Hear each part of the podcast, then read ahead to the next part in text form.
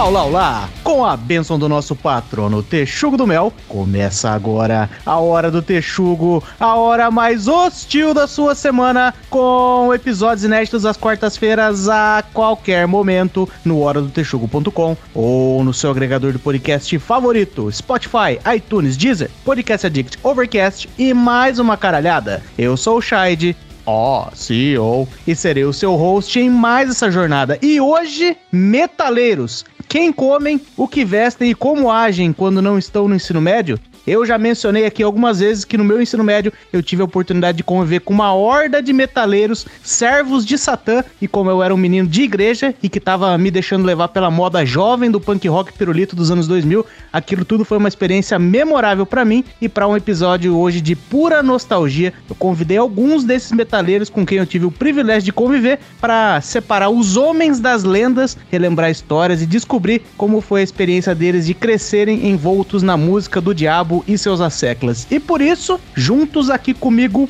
prontos para arregaçar, nós temos ele, que divide seu tempo entre a TI e o contrabaixo, o metaleiro Tony. Eu sou Tony, mais conhecido como Felipe, ou mais conhecido como Tony na realidade. Isso aí, sou do, da, da panelinha dos metaleiros do, do Cefet, PFPR, e baixista, vocalista, mas mais baixista que vocalista nós temos também ele, que levou a sua piromania um pouco longe demais, o Avner Baloeiro.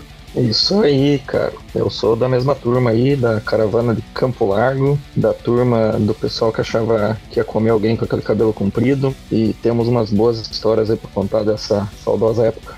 E recebam ele, que traiu o movimento, o bebê Ramon. É, olá, esse aí, eu sou um metaleiro em remissão e várias histórias do, do ensino médio para contar. E a resposta à sua primeira pergunta é: quem come é basicamente ninguém. Isso é o ponto principal. Olha, não, não vi histórias que, que diferem disso, mas tudo bem, né? E para me ajudar a desenterrar as histórias aqui do nosso ensino médio, estou acompanhado do conhecido de vocês aí, o Menino Central. É, eu só ouvia rock de Jesus porque eu era menino de Jesus. E para você que tá chegando agora, seja muito bem-vindo ao podcast mais headbanger da podosfera mundial. Já aproveita e procura a Hora do Texugo no Instagram, Twitter e Facebook. Segue lá, interage com as publicações pra gente fazer aquela baguncinha bacana em ambientes cibernéticos. Aliás, segue a gente também no Spotify, dá aquelas 5 estrelinhas na avaliação pra gente levar esse podcast a mais adolescentes fedidos de camiseta preta. Coturnos, objetos pontudos e pouquíssimas perigóticas depois da vinheta. Solta o play, macaco!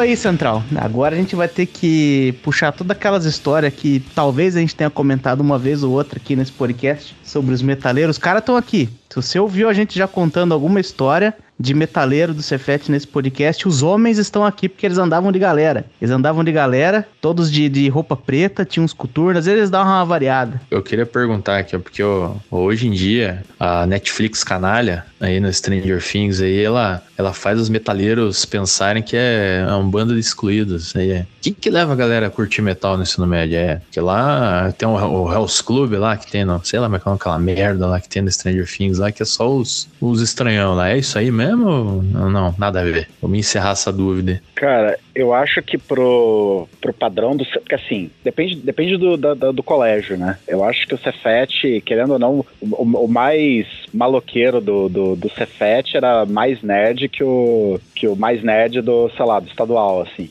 Então, talvez a, recepti talvez a, recept a receptividade pra metaleiro no, no, no UTF, no Cefet, acho que fosse um pouco maior, assim, do que pro. do que, sei lá, no estadual, num colégio, colégio é, estadual, alguma coisa assim. Mas, uh, mas ainda assim, tipo, a gente era os, os outsiders, assim, do rolê, era os weirdos, né? Tipo, então meio que rolava isso, né?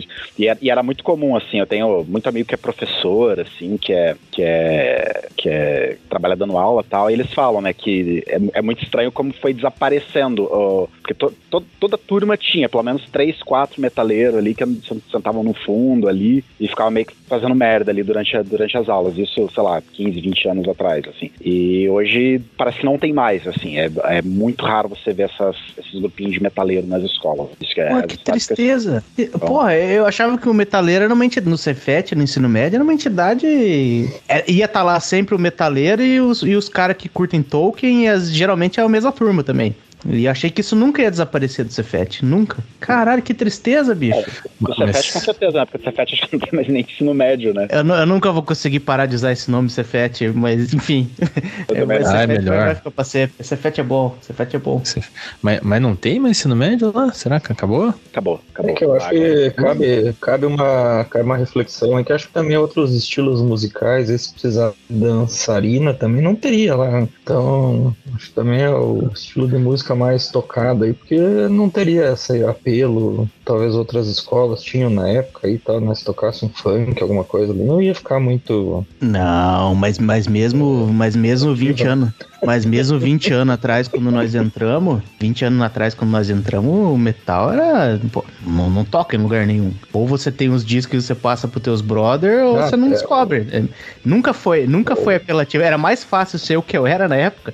Um menino do punk rock pirulito tava tocando no rádio do que você ser metaleiro. Era, era quase ser pop. Um esquema ouviu... de pirâmide, pessoal. Era, era. Metal, um esquema de pirâmide, pessoal. Eu lembro que no primeiro dia de aula, assim, o cara que eu vi que era metaleiro mesmo era o, era o Madruga, né? É, é, é que assim, a nossa, a nossa turma do metal hoje tá, tá incompleta aqui, né? Tinham mais dois elementos, que era o, o Madruga, que eu não sei o que, que, não sei o que foi feito do Madruga, a última vez que eu, que eu vi ele foi há uns, há uns 12 ou 13 anos, e o Andrei, o Andrei Magayevski, também conhecido como Maskarevski, o Gás.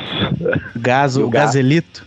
Madruga chegou com, já chegou com camisa do Iron Maiden, Pride of Filth, não sei o que, Creator. E, e eu, eu, lembro que o, o, o Gás, ele curtia, sei lá, Green Day, umas paradas assim. Eu gostava de, de Guns N' Roses, gostava de um Iron Maiden de leves ali e tal. Aí o Madruga que foi passando, né? Foi doutrinando. Aí eu lembro que o. Ele era o nosso guia espiritual. É, foi nosso guia, guia espiritual. espiritual. Ele era o mais maloqueiro no começo e era todo mundo certinho. No final do terceiro ano, ele era o mais certinho, né? Da galera. Ele era o mais controlado, assim. Acho que ele perdeu o controle ali na, na hora de passar o conhecimento pros padawans dele ali. Mas ele. Mas era, tinha todos os estereótipos nerds, né? Tipo, a gente ia, ia pro Gessel lá. Era Gessel, né? O nome do, do, do Grêmio. O Grêmio lá. Estudantil, era. César Lattes. Grêmio Estudantil César Lattes. Aí a gente ficava jogando é, Mortal Kombat, ficava jogando videogame lá Super Nintendo. Aí a gente gostava de Senhor dos Anéis, que tinha acabado de sair os filmes, né? De fazer, sei lá, um ano que tinha saído os filmes. Então todo mundo tava na pira de Senhor dos Anéis, gostava de heavy metal, aqueles heavy metal de, de virgão mesmo, tá ligado? Tipo Halloween, que escuta até hoje, assim. Blind Metal Guard, Espadinha, você diz? Ou... Metal Espadinha, Manowar. é, então, isso, que eu ia comentar, eu lembro, eu lembro do Ramon, a evolução musical do Ramon, que era assim, ó, no, no primeiro ano o Ramon usava as camisas do, do Manowar, do Halloween acho que não, e do, do Hamstein, né, que era... Aí, de, aí depois era Iron Maiden, CDC, Aí no terceiro ano já tava indo pro trash pro black, já, já tinha uns bagulho de black metal. Você fala, caralho, agora já tá vendendo alma pro satanás é quase. Foi-se, tá, foi-se, vendeu, vendeu. É uma espiral, né, pesão? Uma espiral. Não, eu ia falar, foi assim mesmo. Eu, quando eu entrei lá, eu curti, assim, metálica, curti mais umas paradas meio aleatórias, assim. Eu não era, tipo, eu não me identificava como metaleira, tá ligado? Mas eu achava massa, né? E aí que eles estavam falando, né, cara? Tipo, ali a gente era. É, já era um, um imã de gente bizarra aquele, aquela escola, né? E a gente era a galera bizarra dos bizarros. Então era tipo, cara, foi, foi uma sorte achar essa pesada aí, né? E, e daí, cara, a gente foi conhecendo, eu fui conhecendo, tipo, as paradas e, e cada vez mais, mais extremo, assim, né? Tanto que depois, depois eu só escutava trash, né? Só escutava trash metal e foi a parada que eu, que eu mais curtia, assim. E, mas é isso, tipo, é, tinha que ser conhecendo, escutando na casa do amiguinho, assim, porque não tinha, não tinha outro jeito, né? Não tocava em lugar nenhum, ninguém conhecia as bandas, era, era foda.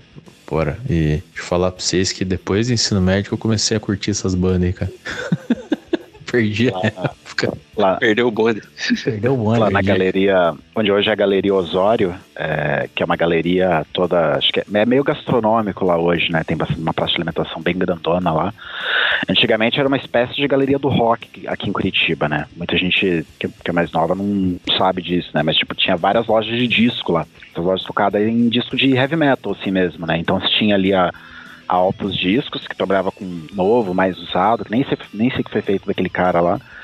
E tinha Rock the Nations, que era do. O dono era baixista do Murder Rape, que era do black metal extremão em Curitiba. Aí a, a, as tardes basicamente eram a gente, sei lá, às vezes a gente matava a aula e às vezes não precisava matar a aula, porque o próprio professor matava a aula, né? Por exemplo, o Chassa, o Cachaça, né? Que era professor de de geografia, né? Que ele, às vezes ele deixava a galera na, na, na porta, ah, tipo, ah, não tô afim de dar aula, galera.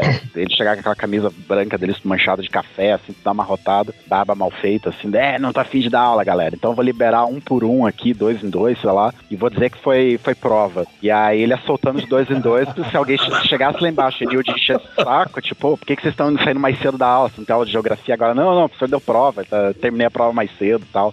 E daí a galera ia liberando, né? E daí a gente saía da aula, matava a aula, o Gastão também, também não era muito, muito certinho, assim, com... Professor de história, né? Professor de história também. E aí eles liberavam, assim, às vezes, tá ligado? Tipo, não tinha aula, assim mesmo. Daí a gente, ou a gente matava, tal, controlava as faltas ali, acho que, eu acho, né? E aí a gente saía, a gente passava no. Tinha um Mercadorama ali do lado do, do dessa galeria. A gente passava, daí eu, eu era o, o, o McLovin da galera, né? Porque eu tinha cara de mais velho, né? Então eu chegava lá e comprava as beras, a gente fazia a inteira, comprava Heineken, né? Que Heineken, nossa, parecia que tava tomando sei lá, chimel, uma cerveja foda. Era Mas cerveja mais sou, muito, né? sou muito maduro, sou muito maduro, eu tomo Heineken, É. você, fica vocês na Kaiser aí. Aí comprava cerveja, a gente ia pra loja e ficava azucrinando pedindo pro cara colocar CD pra gente ouvir. Aí de vez em quando alguém comprava o CD, né? E aí emprestava pra todo mundo, né? Aí, aí eu gravava cópia, gravava CDR e ia passando pra galera. E eu conheci muita coisa nessa época, feito assim, porque você não tinha grana pra comprar tudo. Tipo, uh, uh, até, até pra baixar a música era foda, né? Você baixava aqueles. Como é que é? LimeWire lá. que é casar, LimeWire. é, acdc.exe lá, tipo, pô, é foda, né, cara? Eu nunca me esqueço, cara, que a gente baixou, cara, e era uma parada insana, assim, tipo, pra época, né? Sei lá, era tipo 2 GB, assim. Era um vídeo que era pra ser, tipo, show do Metallica, Megadeth e não sei o que, assim. E a gente, É porra, baixou a parada Metallica super versus empolgado. Megadeth. Isso, Metallica versus Megadeth. A gente baixou a parada super empolgado, assim, abriu era um pornozão, assim, todo mundo ficou tipo, ó, cara, que merda, velho. Foi o Triste. Já primórdio estamos já que parada aqui, aqui. né? Já que estamos aqui. Foi a primeira reunião do Big Four. Mas eu, eu lembro desse. Eu fui com. Eu acho que eu fui uma vez com, com o Avner e com o Ramon. Não sei se tinha mais alguém. Eu fui nessa loja com vocês lá que vocês iam ver. Eu fiquei lá voando, né? Aí vocês, ó, o cara tava vendo, na hora que chegou esse disco aqui, ó, essa arte do, do artista curitibano e pá. E era mó negócio satânico pra caralho, assim, olhando assim, pô, que arte foda e tal. E aí eu lembro, foi nesse dia que eu descobri que daí ele falou assim: ah, naquela parede ali tem os discos mais normal, daí tinha System of a Down, Slipknot. Aí foi nesse dia que eu conheci alguns dos apelidinhos que vocês tinham pra... Eu achava isso maravilhoso, os apelidos que vocês tinham pras bandas. Eu só lembro do Esquilo no Pote. A galera falava, e o Sistema Feudal, tinha mais algum nome bacana desse que vocês usavam? Eu achava isso maravilhoso. Sistema- fadado a gente chamava Síndrome de Down, né? Horroroso apelido capacitista pra caralho. Tinha uns outros, tinha... cara, a, a- a- o maior, tipo assim, a, a maior ofensa que você podia fazer, assim, pra qualquer um de nós era chamar o cara de poser, tá ligado? Se chamasse, falasse que o cara era poser, velho, você, tipo, podia xingar a mãe do cara, mas você não falava que o cara era poser, tá ligado? E escutar uma banda dessas era porque o cara era poser. Então, tipo, quem escutava Síndrome de Down ou Sistema Feudal era, tipo, a É, escória, assim, tá ligado? No meta era proibido, assim. Exato, era É. proibido. E, Proibido, enquanto, assim. enquanto entre nós aqui agora que acabou aquela fase, quem que ouvia escondido? Alguém ouvia escondido, não? Cara, pior é que eu nunca curti muito. Eu passei, eu passei a, a meio que tolerar essas bandas depois de velho, assim, cara. Que tipo, você vê, tipo, pô, te- tem, músicas boas, tá ligado? Tipo, não é minha praia, assim. Mas tem, tem material bom, assim, dentro da- do som deles, assim. Mas eu, é difícil escutar, assim. É. Que eu escutava escondido, cara. Puta merda. Não sei, tem que pensar aqui. Vai falar nem dos uma- nem uma- rock nem- agora, né? É, nem umas MPB, não precisa nem ser no mundo do rock. Não tinha... Não, ah, não, isso aí, isso aí eu escutava, tipo, meio escondido, assim. Meus pais gostam de MPB e tal, então sempre fui meio criado ouvindo isso. Aí eu meio que escutava bastante MPB, assim.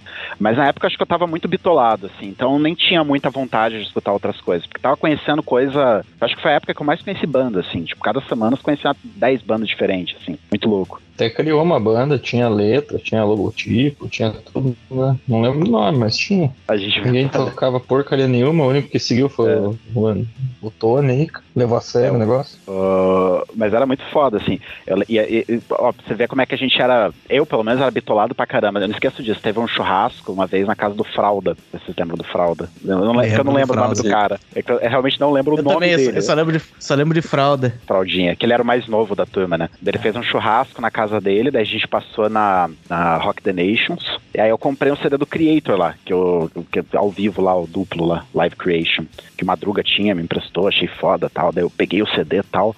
E fiquei naquela ânsia de ouvir, só que eu já tinha escutado o CD, tá ligado? Só porque eu, agora era o meu CD. Daí a gente levou uns, uns colchonetes, assim, tipo, nas costas. O rolê mais retardado que a gente fez, eu acho, uns top 5 assim, mais retardados. Ele morava no Barreirinha, costas. né? Ele morava no Barreirinha. A gente botou uns colchonetes, daí a gente, vamos pegar um busão? Daí a gente, não, vamos a pé, cara. Daí a gente pegou e foi a pé. Aí, no, aí não, mas tinha uma duas- garrafa também, né? Um carregamento. né? a gente tinha duas Nós garrafas de na vodka. Vila Lindóia. A gente tinha duas garrafas de vodka que a gente, que acho que o Avner ganhou. Avner e o Madruga ganharam de, de amigo secreto. O Avner me tirou num amigo secreto, inclusive nesse mesmo, e me deu um DVD pornô de- do, do, do, sei lá, Vikings. E aí ele Massa, colocou no- na embalagem que era ao vivo do Manowar. daí, daí eu abri o pornozão viking, assim, as mulheres com chifre, assim, né? Mas aí a gente tava com duas garrafas de vodka na, na uma raisca e uma blaisca, sei lá, um negócio assim. As vodkas tipo cincão, assim. E daí a gente levou aquilo no, no, no colchonete, né? Tipo, em no meio do colchonete. Aí no meio do caminho a gente, ah, vamos comprar uns iogurtes, né, pra tomar. A gente comprou uns, uns pacotão de iogurte de morango, assim. Daí acho que o Madruga falou, porra, será que isso fica bom com vodka? Daí a gente, não, vamos tomar um só e vamos guardar o outro pra tomar com vodka lá, né? Eu nem lembro se a gente fez a mistura. Eu sei que a gente andou tanto que eu cheguei e eu joguei o colchonete no chão. E aí estourou a garrafa de vodka no, no colchonete, tá ligado? Nossa. Aí ficou lavado o colchonete de vodka, tive que dormir no meio da vodka depois, assim. Mas eu nem quis saber, assim, tipo, cheguei, ah, porra, foda-se. Aí, eu- aí todo mundo foi fazer churrasco. Aí eu pedi um som emprestado, acho que pro, pro Fraldinha. Ó, posso escutar meu CD do Creator lá? Não, beleza, vai lá no canto lá e escuta esse CD aí. Daí eu fui lá pro canto escutar, assim. Então, ta- tamanho era o nível de bitolação, assim. Então, e na época a gente procurava, quando era uma banda muito diferente, assim, também ficava aquela coisa, tipo, lembra quando saiu o Mastodon, assim? Tinha acabado de sair, todo mundo queria, porra, quero conhecer o Mastodon, não sei o quê. No final, depois eu nem curti tanto o som, assim, e fui curtindo depois de velho, assim. Mas, tipo, cara, via uma banda nova, assim, que chegava, caralho, preciso conhecer isso, olha só, tipo, era, era tipo um- uma, uma, uma condecoração militar, assim. O cara, não, tem uma ba- banda nova aqui que ninguém conhece, tá ligado? Tipo, só a nossa galera que conhece. E, e o CD era que uma Marco parada comentou aí era do Imperius Malevolence. Não lembro o nome do cara. Puta Mas é merda, era uma isso mesmo. Caralho, era isso mesmo. O nome, o nome era Ultra. É, porra, Imperious Malevolence. Falei, caralho, isso aí mesmo, é era um pôster com uma cabra, uma parada assim. Era bem bonito, era bem bonito, cara. Eu acho. Não, não lembro nem se não era o Bafomé, porque tinha um. é, é, era alguma coisa meio na linha do Bafomé, mas não era o Bafomé. Mas tinha bastante, era bem detalhado, era foda pra caramba aquele encarte lá. Eu achava bonito. Mas não, É bonito. naquele dia eu não comprei nada, não. Além de eu ser pobre, eu ainda tava meio assim com Jesus. Eu falei, não, acho que. Não sei, não sei. Vai ser foda isso lá em casa. E, e pobre era uma. Era relativo, né? Pra gente medir a riqueza ali do, do grupo por quantidade de CDs, né? O salário ou a grana que tinha pra comer era, eram, era ia em CDs, né? E depois a gente ficava A gente, no a café do fazia a estagiário conta, lá pra comer pão com margarina, né? É verdade, a gente roubava, conta, né? Pô, vamos almoçar em tal lugar ou tal lugar. Não, não, não, calma. Se a gente almoçar lá é meio CD, pia. Não dá pra, não dá pra vacilar. Eu- E eu lembro, eu lembro que a gente, que era uma noia, assim, porque a, a galera era realmente, tipo, nerd do, do CD, do, do, do metal, assim, né? Porque a gente não, tipo, não era só, pô, vou comprar um CD, né? Tipo, se o CD era importado, ou era, tipo, sei lá, uma edição que foi feita, a gente manjava, assim, tipo, ah, o cara, essa, essa gravadora fez esse disco, mas depois, sei lá, quebrou o contrato, e daí esse disco é, é raro, não sei o que. Cara, era, tipo, super valorizado, assim, não, não, eu tenho CD importado dos Estados Unidos aqui, do Metallica, não sei o que. Casado era um nerd do disco mesmo. Aí ficava sem dormir, acho que, sei lá, será domingo, meia-noite, que caralho que tinha programa na 98 Rock lá, aquele gordão lá, que pra curtir o negócio, nem lembro o nome do programa, velho. Ah, Rock Animal, saudoso Beto Toledo. Esse, esse mesmo cara, fodão, gordão, careca.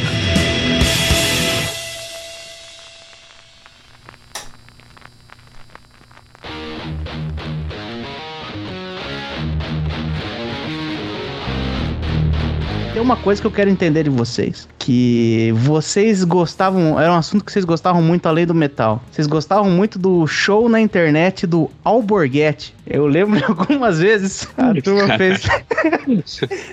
a turma fez uma baguncinha massa lá com o show do Alborguete, os caralho. Qual que era a pira de vocês com o Alborguete, pesada? Eu não lembro muita coisa disso aí, não, cara. Vou ter que refrescar na minha memória ao longo do rolê aqui. Mas eu lembro que, sei lá, a gente, a gente ficava falando frases do Alborguete, assim, alguma coisa ou outra. Exato. Tinha a É um famosa. meme antes da internet, quase. É, um Era, meme antes era. da internet. Aí tinha a clássica, né? Alborguete, manda um abraço pra galera do Slayer. Ele fala que é muito bom. Aí tem outra que ele manda um, um beijo na alma do Ronnie James Dio, do Heavy Metal. Esse Por um bom-. É, Por um bom tempo, eu achei que o beijo pro Slayer tinha sido vocês, inclusive, porque vocês entravam no, no, no programa dele lá e ficavam mandando um monte de mensagem pra ele lá e tal. Aí depois um amigo nosso disse que foi, um, foi uns brother dele lá que mandaram. Um, manda um abraço para a banda Slayer, as reservas moral do heavy metal. Do trash metal, rapaz. Do não- thrash metal, desculpa, ele falava do thrash metal, Dave Lombardo. King. E tinha, tinha uma. eu- Isso eu vou eu, tenho- eu lembro com muita, muito frescor que tava eu e o Central ouvindo. E vocês, a gente não tava perto de vocês nesse dia. E nesse dia o Alborguete mandou um beijo para a Fátima. A Fátima, só que ele mandou um beijo errado. Porque vocês não tinham pedido um beijo pra Fátima. Vocês tinham pedido um, um beijo pro, pro memorável professor do Cefet chamado Fatimã Cabral Madeira, que era outro, era outro tema que vocês gostavam demais. Puta que pariu, vocês azucrinaram a vida desse homem, hein? Ah, esse cara aí tinha um pensamento não linear, né? Ele tinha um, um quê ali de mediunidade, não sei o que, que baixava um espírito nele, ele tinha umas pérolas. Como é que era, Tony, na, na piscina? Ô, retardado. Retardado. Eu lembro, da, eu lembro nas primeiras semanas de retardado. aula, a gente achava ele meio esquisito, assim, né? E aí eu lembro que a Enilde, deve lembrar da Enilde, ela foi na sala e ela falou, ó, vocês têm que ter um pouco de paciência com o professor Fatimã, que ele, ele às vezes ele começa falando uma coisa, ela começou a imitar ele, e a gente não entendeu muito bem, né? Aí a gente foi pegando os macetes com o tempo, assim, que ele, a, a gente entrava na piscina de natação, aquele frio cacete, né? Tipo, que a aula de natação era sábado de manhã. E aí, piscina mais ou menos, aquele aquecimento migué, assim. Daí a gente entrava de um lado, daí ele dava instrução e ninguém seguia, porque ninguém entendia o que ele falava. Daí ele ia pro outro lado da piscina, aí mandava todo mundo atravessar a piscina e sair, e ele ficava dando esporro na galera, morrendo de frio. É, vocês não prestam atenção no que eu falo, seus retardados, presta atenção, o Silvo, o Silvo é pra, pra, pra fazer posição. É, ele, ele, o Fatimã, pra dar contexto, ele era um professor de educação física que ele tinha a lenda que contavam lá é que ele tinha um problema de conexão entre os dois lobos. Eu não sei se isso é possível, eu não sei se é um, um diagnóstico real, eu não sei. Mas o Plausível. importante é, pra gente faz Plausível. qualquer coisa que explicasse ali e fazia mais sentido do que o que a gente ouvia dele. Porque ele gostava de dar sermão, ele parava antes, no meio, no final da aula e dava um sermão de alguns minutos ali. Só que o sermão era difícil de entender, não era linear, não tinha nenhuma. Eu lembro de uma vez que essa turma que tá gravando aqui tocaram terror, fizeram alguma coisa lá na- na- nas, na- nas quadras. Porque às vezes na educação física você dividia entre uma turma que ficava numa quadra uma turma que ficava na outra e ficava dando as atividades lá. Tocaram o terror, fizeram alguma coisa lá e ele falou. Ele foi dar um esporro na turma. Ele chegou pra gente e falou assim: Vocês, antes de vocês ficarem fazendo bagunça, vocês têm que se ligar que sempre tem alguém vigiando lá em cima. Né? Tipo, porra, o cara vai começar um papo religioso aqui, né? E falou: É a câmera, é a câmera, é a câmera que tá olhando lá vocês. E daí entrou num papo de Páscoa, porque agora nessa Páscoa aqui a gente não pode. A Páscoa tá chegando e no almoço de domingo vocês não podem esquecer o verdadeiro significado daquela refeição, que é a nutrição. Né? Tipo, porra, porra, Fatima, que, que da onde que, que você veio com essa conversa, para onde você vai? E ele era professor de educação física. A gente não sabe onde as coisas se encaixavam nesse grande mundo, mas ele era uma figura que, nessa primeiro momento ali que o Tony ouviu a Enilde, que era a nossa coordenadora de ensino médio, explicar. Fica difícil, fica difícil você pro que tá ouvindo também entender tudo que compreendia a, a entidade Fatimã Cabral Madeira, mas passava por aí, passava por um monte de, de, de, de, de, de discurso que ninguém sabia da onde vinha e pra onde ia. A gente só ficava lá surfando. E, e, e só pra situar aí. Precursor do coach. Isso. Exato. É, pra dar um pouco mais de contexto aí, né? Pra, pra galera ver como é que era desconexo. Ele era catarina, mas tinha sotaque de carioca, né? E ele era Isso. professor de, de educação física, mas tem mestrado em engenharia de produção pela UFSC. É. Ele escreveu um livro, não escreveu um livro, Central? Eu Não sei essa do livro. Alguém-. Alguém, ele escreveu um livro, ele escreveu um livro. Ele, escreve, ele tá um homem quase completo, não sei se ele chegou a plantar uma árvore, porque ele escreveu um livro e ele teve um filho. Que alguém uma vez encontrou ele no shopping com o filho, dele apresentou, "Ah, esse aqui é meu filho, ele foi um acidente. Mas, porra, Fatimã, O filho caralho, dele queria me dar porrada, cara. sério? É, porque eu, na época do, acho que foi segundo ou terceiro ano, o Gas. E ele era o Joselito da turma, né? Ele era o Eric Cartman da, da, da galera ali, que era sem noção, né? E ele criou um fake do, do Fatimã no Norkut. E ele ficava postando merda em tudo que era página. E daí a gente achou o perfil do filho do Fatimã. E aí o filho do Fatimã mandou, porra, um monte de mensagem pro, pro, pro perfil fake, tipo, Ô, a gente vai, eu vou descobrir quem são vocês, eu sei que vocês são alunos dele, é de Cefet, vou ir no Cefet atrás de vocês, vou encher vocês de porrada, não sei o quê. Eu tô ligado quem que é. Quer dizer, acho que ele não sabia, né? Jogou esse verde aí pra ver se. Ah, vou, vou encher vocês de porrada aí, não sei o quê, vou quebrar vocês, ficam zoando meu pai, tirando meu pai pra retardado. Tá vendo? Essa, isso é, essa era uma fase boa, essa era uma fase boa. E era essa, impre- era essa impressão, né, Central? Aquele monte de metaleiro sempre fazendo bosta o dia inteiro. Era muito divertido. Era muito divertido. Só pra, pra completar mais uma do Fatimã aí. Esse- esses dias eu até citei ele na empresa que eu trabalho, cara. Que os caras estavam falando que o. Tinham ouvido o Bernardinho falar, não, porque o Bernardinho, não sei o quê. Eu falei assim, cara, tinha um professor do ensino médio uma vez que ele falava bosta, e daí a galera foi lá no conselho de classe e tinha que colocar, né? Pontos negativos, pontos positivos. Aí todo mundo da sala comentou, né? Combinou de colocar assim, pontos positivos. Frases motivacionais do Fatimã. Todo mundo colocou. Aí chegou lá no, no- no conselho de classe lá, acho que foi até o Ramon. O Ramon tava lá, falou. Aí disse que ele é, pô, legal, é, a juventude tá, tá, quer ficar sempre antenada nas novidades. é." E, e aí, depois disso aí, toda aula ele levava o livro do Bernardinho, acho que é do Bernardinho, formando times campeões lá. E daí ele fala: Ó, pessoal, vou olhar a passagem aqui, ó. É, a equipe, a equipe se organiza com o líder, o líder, né, o time. E era uma loucura. Não foi, não foi só, não foi só o livro, né? Ele passou inclusive um filme muito interessante do, da formação dos gansos, né? Migrava Como é lá. que é?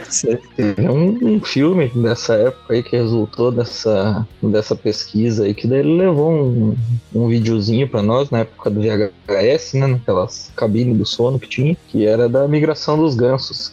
Daí os gansos se revezavam ali na frente e tal, que era trabalho em equipe. Então ficou, passou uns ensinamentos construtivos pra nós. É, o cara era bom. O cara era bom. Eu me lembro, agora eu não lembro quem que foi, mas foi, foi alguém, talvez esteja nessa gravação ou já foi mencionado, que na, na quadra poliesportiva do Cefet, na externa, pegou um giz, um giz desse de quadro, e escreveu Fatimã Gostoso, bem grande assim, tinha várias divisórias no negócio, escreveram enorme assim no negócio, Fatimã Gostoso. Aí, porra, né? Um ato de vandalismo desse, um ato de vandalismo, ele teve que se pronunciar a respeito. Na próxima aula, na hora do sermão, ele tava assim: fizeram aquilo ali? Acho que inclusive tava lá ainda, porque não tinham limpo. Ele tava ali embaixo, olhando pro negócio. Aquilo ali, ó. Professor gostoso? Professor gostoso é aquele que dá aula. É aquele que dá aula. Aí, pá, ficou todo esse, esse clima ali, a galera segurando pra rir, porque provavelmente a pessoa que escreveu tava por ali. Tava, tava, tava na quadra vendo, vendo a obra de arte dele. E aí aconteceu que, como, como o Central já mencionou aí, quando a gente tinha reunião de classe, antes os representantes eles pegavam, tinha umas folhinhas lá que ia ser preenchida, eles levavam frases dos alunos para ser falado na, na reunião de classe lá. Tinha coordenadora e tinha alguns professores que apareciam por lá. E aí algumas laranjas podres decidiram colocar lá que a gente tinha uma professora de biologia na época. É, que ela era muito jovem, muito bonita. A gente aconteceu isso. A aula, eh, por algum tempo a gente ficou sem professor de biologia, tiveram que fazer lá uns processos simplificados e tal. E para entrar mais rápido, entrou o pessoal recém saído da, da faculdade ali, entrou uma, uma professora de biologia que era, era muito bonita de, de, de busto. E aí alguém escreveu lá, professora sei lá o que, eu não vou lembrar o nome dela, talvez eu lembre, mas eu não quero, né? É, colocou lá, professora sei lá o que é muito gostosa, entre parênteses, porque gostoso é quem dá aula. Você, você era da zoeira, provavelmente você que leu essa frase no, no conselho de classe, imagina. É, tinha-? Tinha eu e o Ramon no, de- no conselho de classe, a gente meio que fil- filtrava as. Eu acho que não. Caramba, agora tentando lembrar, porque eu me lembro que a gente filtrava bastante essas frases, né, Ramon? A gente não teria levado isso pra lá. Não deve ter sido a gente que fez isso. Cara, é porque, né, o, o, o, o, Vai Dar Merda, né, o departamento Vai Dar Merda tava, tava lá pra isso, né? Porque, cara, era praticamente um moto perpétuo de, de, de, de cagada esse professor aí, né? Porque a gente alimentava com essas paradas de fake na internet e os negócios assim, e o cara levava pra, na real, né, bicho? E, cara, um potencial de cagada com direção da escola e tal, era foda, né? A gente tinha que dar uma filtrada mesmo. As redes sociais eram muito jovens, os professores ainda não sabiam lidar com, com, com o fenômeno. O Fatima tava ali no, no olho do furacão, ele ficou, ficou assustado. Eu lembro dele, dele dando umas instruções pra gente, falando assim, ó galera, vocês vão correr aqui, sei lá o quê. E era um negócio que tinha, era meio que um pega-pega, não era? Tinha que correr de dupla. E aí ele falou assim, ó, e você tinha que correr e não deixar o outro cara pegar você. Tinha que ficar dando sei lá quantas voltas. E se pegar o coleguinha, é sardinha na bunda. Sardinha na bunda. Que ele queria ver a galera se estapeando na bunda. Um monte de adolescente. Pô, não sei, não sei. Não quero, mas era um pouco estranho a, a metodologia Fatimã ali. Acho que é isso que incitava ah, o pessoal que tava um pouco mais disposto à zoeira. Essa era uma das muitas técnicas, né? Tem as da, de evitar aulas de inglês também, que era bem elaborado. Eu tô, me lembro do fio químico na janela da professora Marion, É, na, na, coisa da- que o pessoal tinha a criatividade de fazer. Fio químico foi na aula da Malu também, rolou. Da, da Mariel eu não lembro, mas da Malu eu lembro que eu, levaram o fio químico. Aí eu não lembro quem levou o fio químico, se foi a galera que decidiu, fez uma vaquinha e tal. Só que você tinha que ter um bode expiatório pro peido, né? E quem que ia ser? O, o gás, né? que, era, o- que era a pessoa mais própria, pró- é, mais- própria isso, né? Aí eu lembro que acenderam o fio químico e ficou o gás lá, tipo, ô professor, eu tô passando mal, tô passando mal, não sei o que, acho que eu comi alguma coisa que não caiu bem. E ela começou a dar um sermão fudido nele, assim, porque, ah, você tem que tomar cuidado com o que você come, olha só, olha o que, que você fez aí, não sei o quê. Acho que essa foi a, a parada mais cabulosa que a gente fez com a, com a, com a Malu, assim. E, e teve a outra também que acho que enfiaram uma chave, um palito dentro da fechadura, aí quebraram, não conseguia abrir a porta, ela teve que ir pra outra, só deu prejuízo pra, pra universidade, lá que os caras tiveram que trocar a fechadura pra zoar a aula da mulher, tá ligado? Colocaram o bicho morto na, na tipo, de insetão que dava lá no Cefete, colocava na mesa dela, você pode sentar. Os caras eram foda, cara. Essa turma aí, ninguém sabe quem foi, mas era uma turma meio foda, né? E eu lembro de uma também que deram uma. Não sei se foi o Andrei Lessa, pô, entregando o nome desse cara aí, pô, é foda, né? Ou se foi o Andrei Bagaevski, que se fui eu mesmo, não sei quem que foi, cara. Mas deram uma bolada na cabeça dele, não lembro agora se foi de bo- bola de futebol, de vôlei. Foi uma bola de vôlei, deram um corte na cabeça dele. Só que ele não deu esporro em ninguém, porque ele ficou procurando, ele ficou, tipo, aquele jeitinho dele lambendo bigode, assim, colinho, e olho procurando, assim, colinho fechado pra ver se alguém se entregava, tá ligado? Mas teve essa do Fatimã também, da, da bolada, do da bolada na cabeça, e- e não tinha como saber quem era, porque, sei lá, a, a sala inteira, as duas turmas juntas, né? Tava 40, pe- tava todo mundo rindo, tá ligado? A cara do velho, coitado. Era, era lamentável, era lamentável. Teve uma época também que, que tinha. O Cefet lá era, era bem completo em, em quadras poliesportivas. Aí tinha um mini ginásio, que era só um. Ficava entre a piscina e, e- e- e e a quadra externa ali. E ele, ele costumava ser fechado, só que às vezes os funcionários rateavam demais. Eles rateavam demais, eles, eles abriam o mini ginásio, só que eles deixavam o cadeado pendurado ali. Aí, bicho, aí era massa, porque a turma passava, fazia ronda assim, ó, passava vendo todos os cadeados. Só que é, a turma era mais esperta. Eles primeiro eles pegavam o cadeado e davam uma escondida. Falavam assim: não, não, não, a gente não quer que isso aqui caia em mãos erradas, né? A gente não quer que esse cadeado caia em mãos erradas. Dava mais um tempo ali, tava todo mundo jogando, empolgado, jogando um vôlei, jogando futebol. Importante é que tinha que ter muita gente dentro do mini ginásio. Aí, em algum momento, quando ninguém tava prestando atenção, chegava a galera lá e passava o cadeado no negócio pra garantir. Pá, fechava, ninguém tinha chave mesmo, só o funcionário e ficava a turma inteira lá trancada lá dentro, até que alguém tivesse a boa vontade de chamar um funcionário que talvez fosse ter a chave. Aí eu via, eu lembrava do. Ele sentado na arquibancada só vendo assim, né? Falou assim: a essa, a essa altura, já sei que o mini ginásio tá trancado. Fatimã vai ter que vir lá da puta que pariu. Aí só vi ele com o passo apressado dele assim, pô, deixa eu resolver esse negócio. Ele ficava, e a galera gritando dentro do ginásio. E o Fatimã andando de um lado pro outro, tentando resolver o cadeado que tinha batido. E, meu, isso acontecia no mínimo duas vezes por mês, cara. Os caras estavam, eles eram muito amador, não é possível. A lista é interminável de cagadas, né? Eu, tipo, nem lembrava de metade dessas paradas, cara. Mas agora pensando, tipo, no conjunto da obra, assim, cara, a gente era muito filha da puta, né, cara? Tipo, cara, era. era e, e que nem você falou, cara, era tipo, uma vez por semana, assim, fazia uma merda dessa, tá ligado? É, era uma Eles- parada eles praticamente profissional. Eles Na vacilavam muito. verdade, vocês foram responsáveis por acabar com a vida do Ramon, né? Que o Ramon entrou, era um cara caça, puro. Daí se envolveu com esses elementos. Aí acabou- As, umas companhias, né? Umas companhias. Como é que é? O primeiro colocado do, do exame lá, né? E daí foi É. erradas aí, cara. Era uma, era uma prova mó difícil pra entrar no ensino médio do Cefet lá. E o Ramon, esse menino que vocês estão ouvindo aí, ele tirou o primeiro lugar. O, o, o, o Avner, você que estudou com ele em, em Campo Largo antes do ensino médio, ele era bagunceiro assim, lá em Campo Largo também? Ou foi só ali que ele desandou? Não, acho que ele teve. desandou ali, né? Por causa da, da boa influência aí do, do pessoal, né? Ele era um rapaz casto puro, morava perto da igreja, acho que frequentava a igreja. Esses, vocês que me levaram pro mau caminho, pela ateísmo, satanismo. É, amanhã. essas drogas aí, pessoal. Eu lembro que quando o Ramon passou em primeiro, e daí a galera já começava assim, não, porque esse cara que passou em primeiro.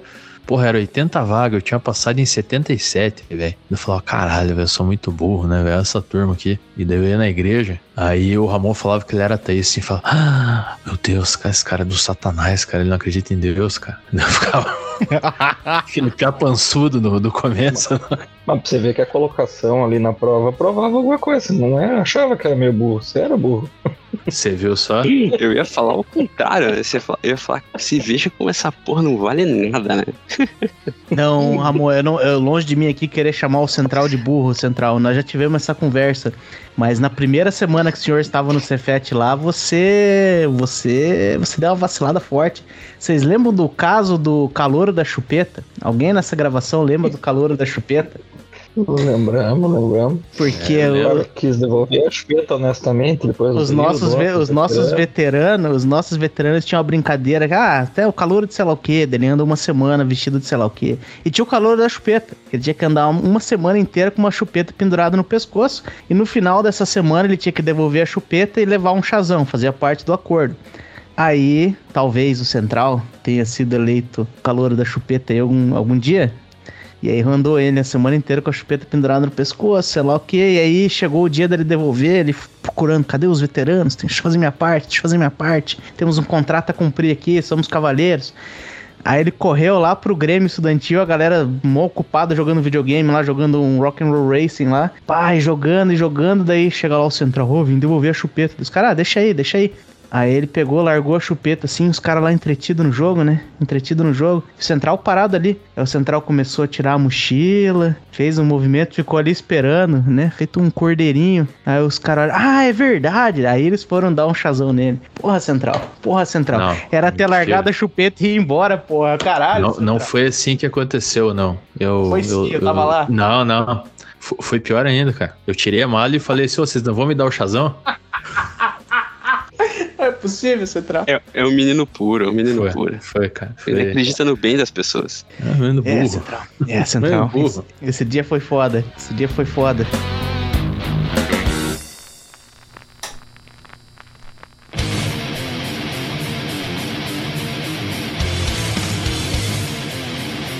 Deixa eu puxar aí, você tava falando, o CEO tava falando aí do, dos nomes das bandas, eu queria falar do bullying que vocês faziam com a gente que não curtia metal, cara. Que era só o metal que prestava. Porra, você não podia gostar de qualquer outra coisa. Eu lembro que eu até gostava de rock. Só que como eu fui criado na igreja, né? Eu era de Jesus, né? Porque no ensino médio, o que eu escutava era Oficina G3, cara. Olha só.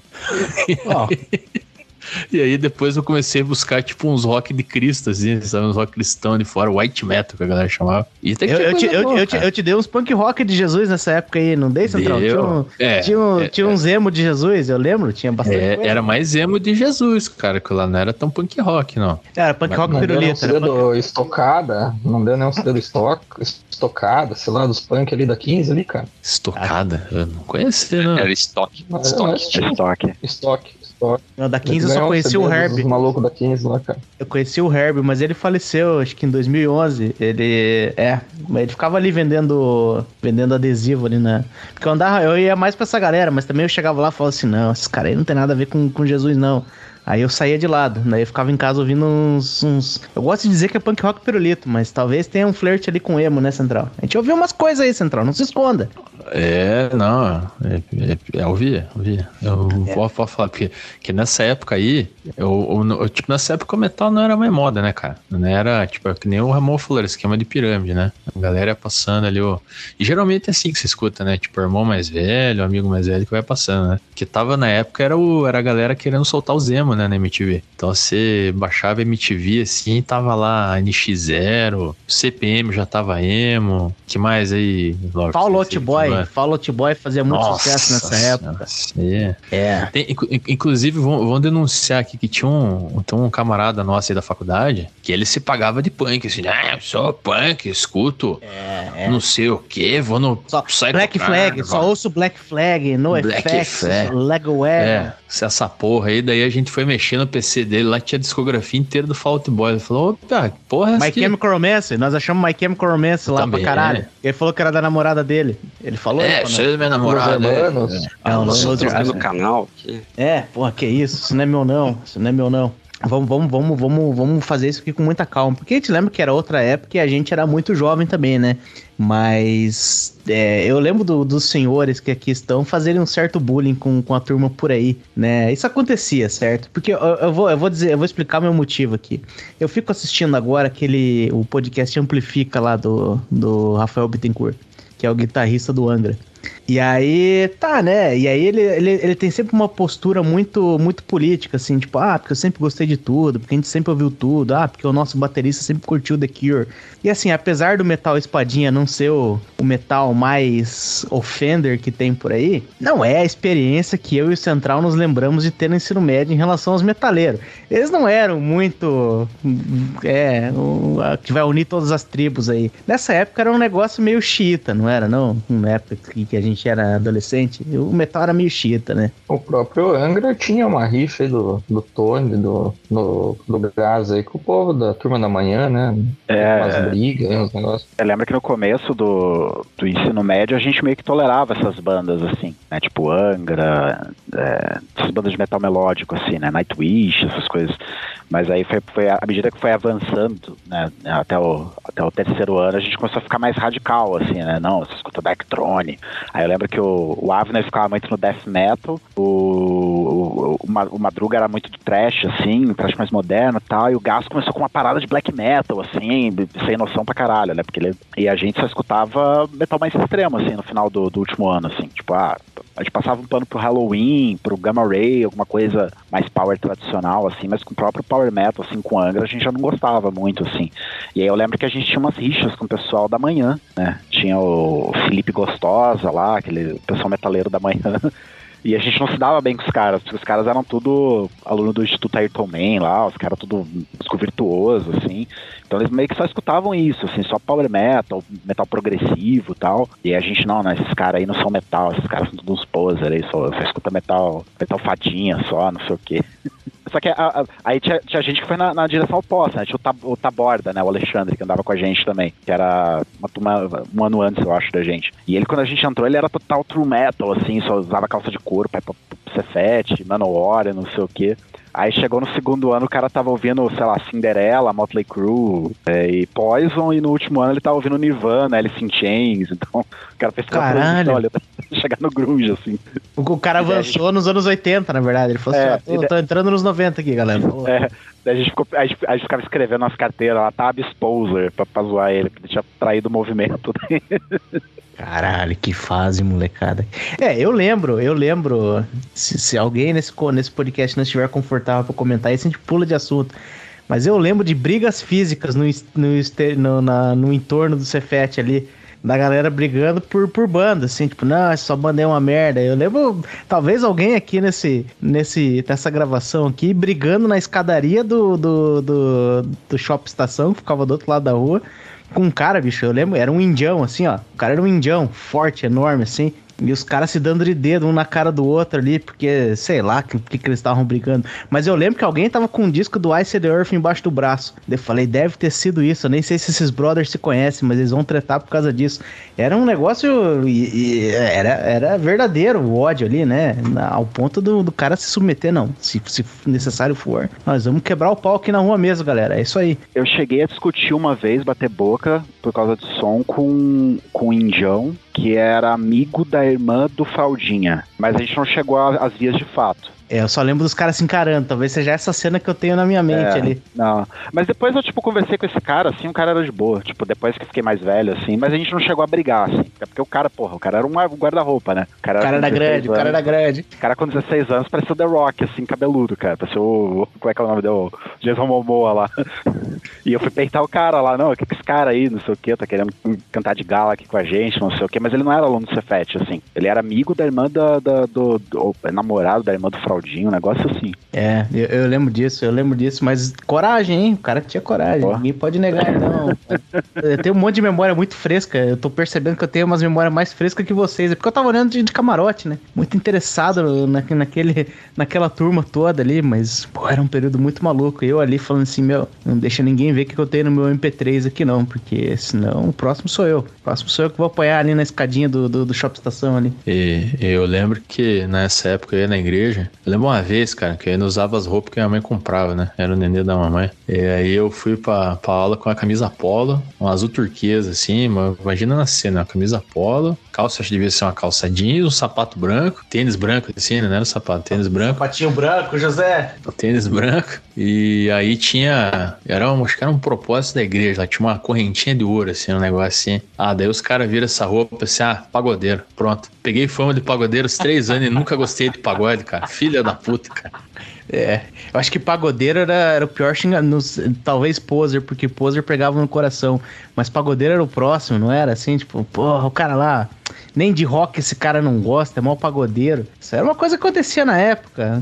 Rafael Bittencourt, você não vai mentir para mim. O metaleiro era uma pessoa muito. Era uma pessoa muito intolerante né, na minha época. Talvez tenha mudado hoje, mas eu queria ver como é que é o adolescente. O cara mais velho, o cara mais velho é esperado que ele fique mais razoável, mas eu queria saber como é que é o adolescente hoje, metaleiro, se ele existir, se ele estiver por aí nos ouvindo. Ah, cara, eu conheço, vou te falar, o cara mais velho nem sempre é tão razoável, cara. Eu conheço uns marmanjos aí de 50 anos que o cara é pior do que eu quando eu tinha 16, cara. O cara que deu de dedo na cara do Regis Tadeu lá falando que ele não gostava de É, é, tipo isso aí, cara. Eu conheço uns caras mal pra caramba, assim, cara. Porra. É, não, existe. existe. Mas na, na, época, qual que foi então a sua evolução? Bom, todo mundo em algum momento conheceu o Madruga e o Madruga radicalizou tudo. Quer dizer pro nosso ouvinte aqui que eu tentei muito trazer o Madruga. É, fiquei caçando, eu achei todo o contato que eu podia para tentar trazer o Madruga, mas o Madruga sumiu no mundo. O Madruga, acho que vendeu Bitcoin por aí e deve ter saído do grid. Deve ter sido isso que aconteceu com ele. Tinha vários telefones da Altone aqui, se precisasse, talvez a gente conseguisse o contato dele.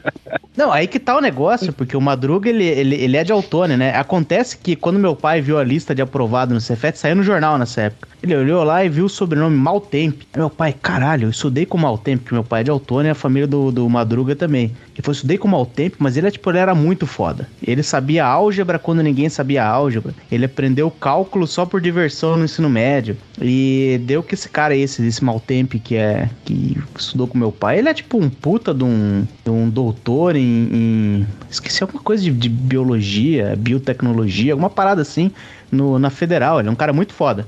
E aí, no primeira semana, foi, o meu pai falou assim: vai lá e conversa com esse mal tempo aí e vê qual que é a dele lá, vê se ele conhece, vê se ele é parente.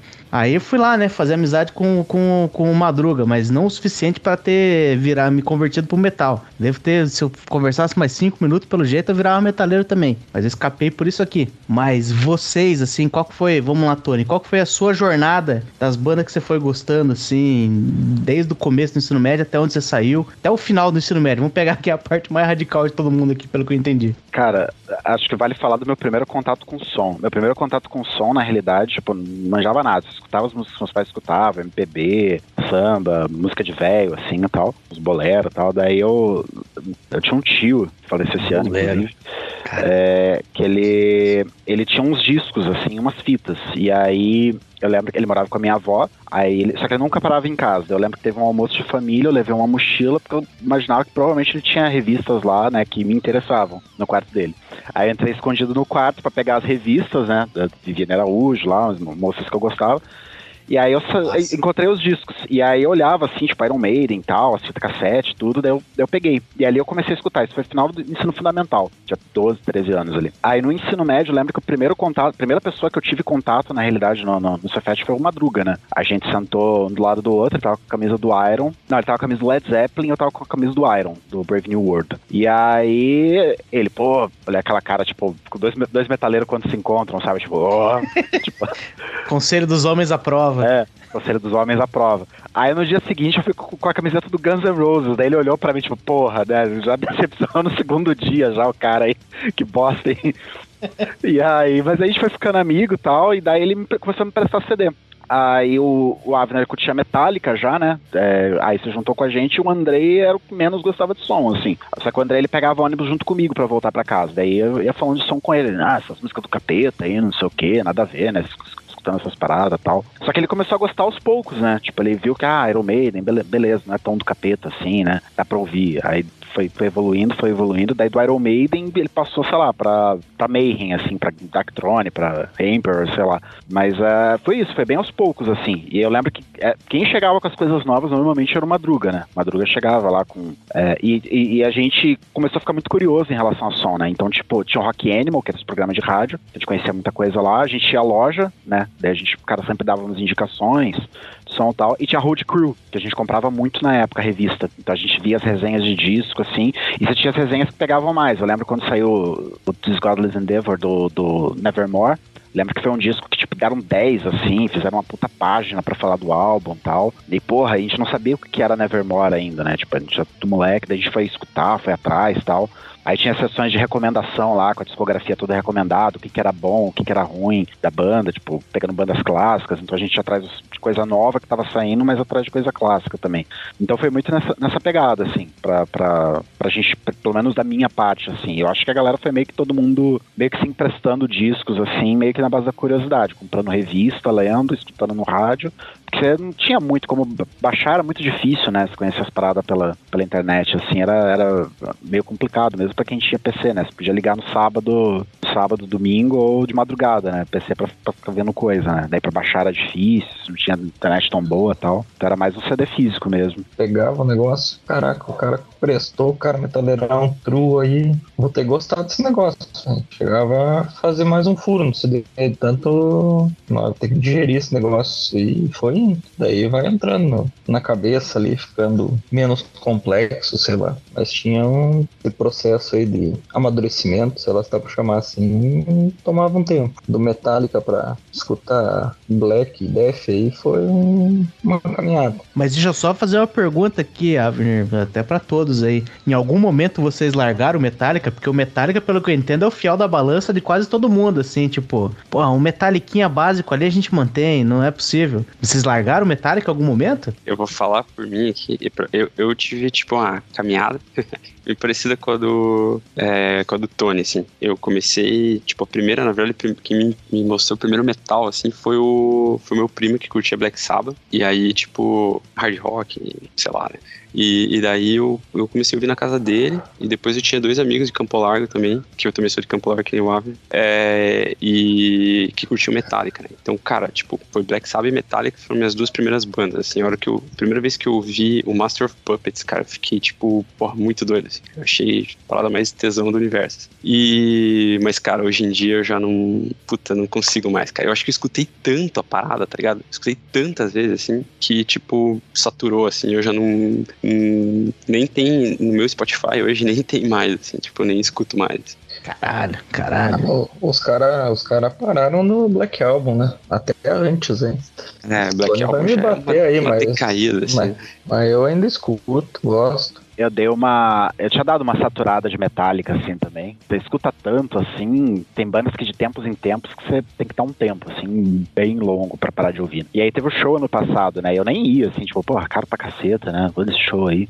Só que aí teve a pandemia e tal, e. Porque o show foi marcado antes da pandemia, né? E esgotaram os ingressos e tudo, tava muito caro. Daí no final da pandemia, remarcaram o show, né?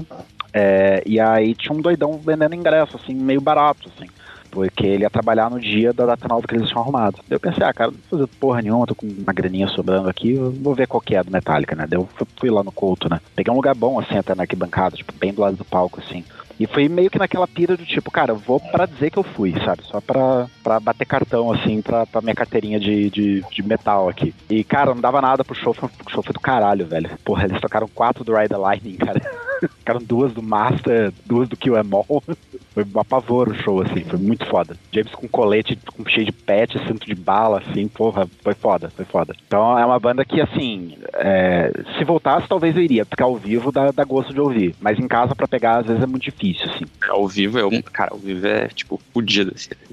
Eu também, eu, tipo, se tivesse um show do Metallica hoje, eu iria. Mas eu não vou escutar em casa, assim, que É, não tá é que eu não- rolando no momento. É que eu não sei qual que é a experiência de vocês com as bandas que vocês curtem, assim, mas é muito difícil pegar um ao vivo massa, assim, porque pelo menos da, da- das, dos shows que eu já fui, assim, você pega, tem um abismo, assim, fala, porra, galera, vocês podiam se Falha, esforçar, não. Podiam se esforçar mais aí no que vocês estão fazendo, mas o Metallica todo mundo fala que ao vivo é massa, o Rammstein, não sei se alguém já viu aí ao vivo, todo mundo fala que é muito massa, é, Você sabe um- que ao vivo também é bom? Bruno Marrone. Excelente, cara. Não duvido, eu É, não duvido. Muito não bom, duvido. cara. César Menotti e Fabiano, muito bom, cara. Porra, é igual o fudido. CD, cara. Vi das lives aí da pandemia, né? Deu pra conhecer muito desses ao vivos bons, hein? Eu não, tô falando ao vivo, com- ao vivo com a galera ali, ao vivo com a galera aí. Não, Sim, sim. é- esse o Metallica, inclusive, tem do primeiro show que, que eu fui, pelo menos no Morumbi lá 2010, tem até o áudio da mesa lá. O negócio é profissional. Se for fazem, tem um DVD do show, cara. Um menuzinho e tudo. Os caras pegaram um monte de decerto ali da galera que tava filmando, mais o áudio da mesa. O negócio é igual o CD mesmo. Inclusive, esses dias o, o Avner, né, a gente não, não ia conseguir gravar aí, porque o Avner falou um negócio que eu nunca imaginei em 2004. Eu ouviria o Avner falando, ele falou, galera, não posso, porque eu vou no show do Red Hot Chili Peppers. É, em que momento isso aconteceu, Avner? Em que momento isso aconteceu? Ah, velho, vai. Vai ficar mais eclético, né, cara? Você já não convive mais com o pessoal do ensino médio, e se for ficar muito chita com o negócio, você fica sozinho, né? Tem que abrir a mente pra poder ter sociabilização. Na época era só nós ali, pô. Eu, eu me lembro de uma vez que. Agora eu não sei, eu, tô- eu não sei se é uma falsa memória, eu não sei se eu tava lá ou se tava só o Central, ele me contou depois. Ele falou que ele tava no, num bar do outro lado da rua do, do- da faculdade. Tava tocando um sertanejão ali, pai e tal, e um monte de menina, um monte de cara. Ele olha no canto, tá o Ramon cantando um sertanejo junto com a galera ali. Daí ele olhou assim, Tava. Ramon, foi, foi você. Eu, acho que eu não tava nesse dia, né, Central? Foi você que me contou. Era né? um trote, era um trote da engenharia mecânica. Ele tava lá empolgadão cantando Fernando Sorocaba, cara. Aí disse que o Central olhou pra ele e falou: Que isso, Ramon? Ele falou: Pegar mulher, né, caralho? E, Ramon, foi a partir desse momento que você começou a, a flexibilizar um pouco mais? Ou em que momento que foi que você começou a flexibilizar? É, então, isso que o Alvin tava falando, né, cara? Tipo, quando a gente vai sendo introduzido em outros meios, né, a gente tem que se adequar ao meio aí, né? pessoal? Se eu tivesse até hoje só no, só no metal, ia ser, ia ser foda. Mas, mas, mas aí que tá, esse rolê aí, aí sim era muito mais poser, tá ligado? Era só pra, tipo, fazer a moralzinha ali com a galera e, e já muito louco também, né? Nessas alturas do campeonato no trote de mecânica, eu já tava, tipo,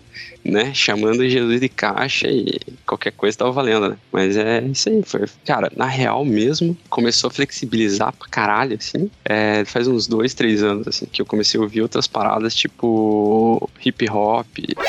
Os negócios que, Ah, cara, já, tipo, a minha lista do Spotify hoje, se se entregasse pro Ramon no ensino médio, Sim. assim, cara, ele cometia um harakiri, assim. Você escuta Racionais hoje, Ramon? Nacionais, é, Nossa, Emicida. você tá de sacanagem comigo. Ô, ô, Ramon, Ramon, você tem uma playlist do Spotify que você possa me passar o nome pra eu. Eu quero dar uma, uma verificada nisso, cara. Tem um nome aí? Vamos lá, vamos lá. Não, é, é, é só puxar, é só puxar Racionais. Você escuta Racionais? Pô, Racionais é bom pra caralho, bicho. Não, eu quero, eu quero saber a sua playlist. Eu quero saber a sua playlist. Qual que é? Tem um nome público? Tá, tá público esse, essa, essa playlist? a gente, ess- essas vergonhas a gente não passa pra galera, né? Eu tava lembrando de uma que eu passei uma vez aí, que os caras nessa é de ensino médio Bozer. Eu lembro que tinha um programa lá de, de compartilhamento de música que chamava Soul Seek, né? Que era um dos melhorzinhos, né? Que você, você conseguia baixar lá, só que você conseguia ver o.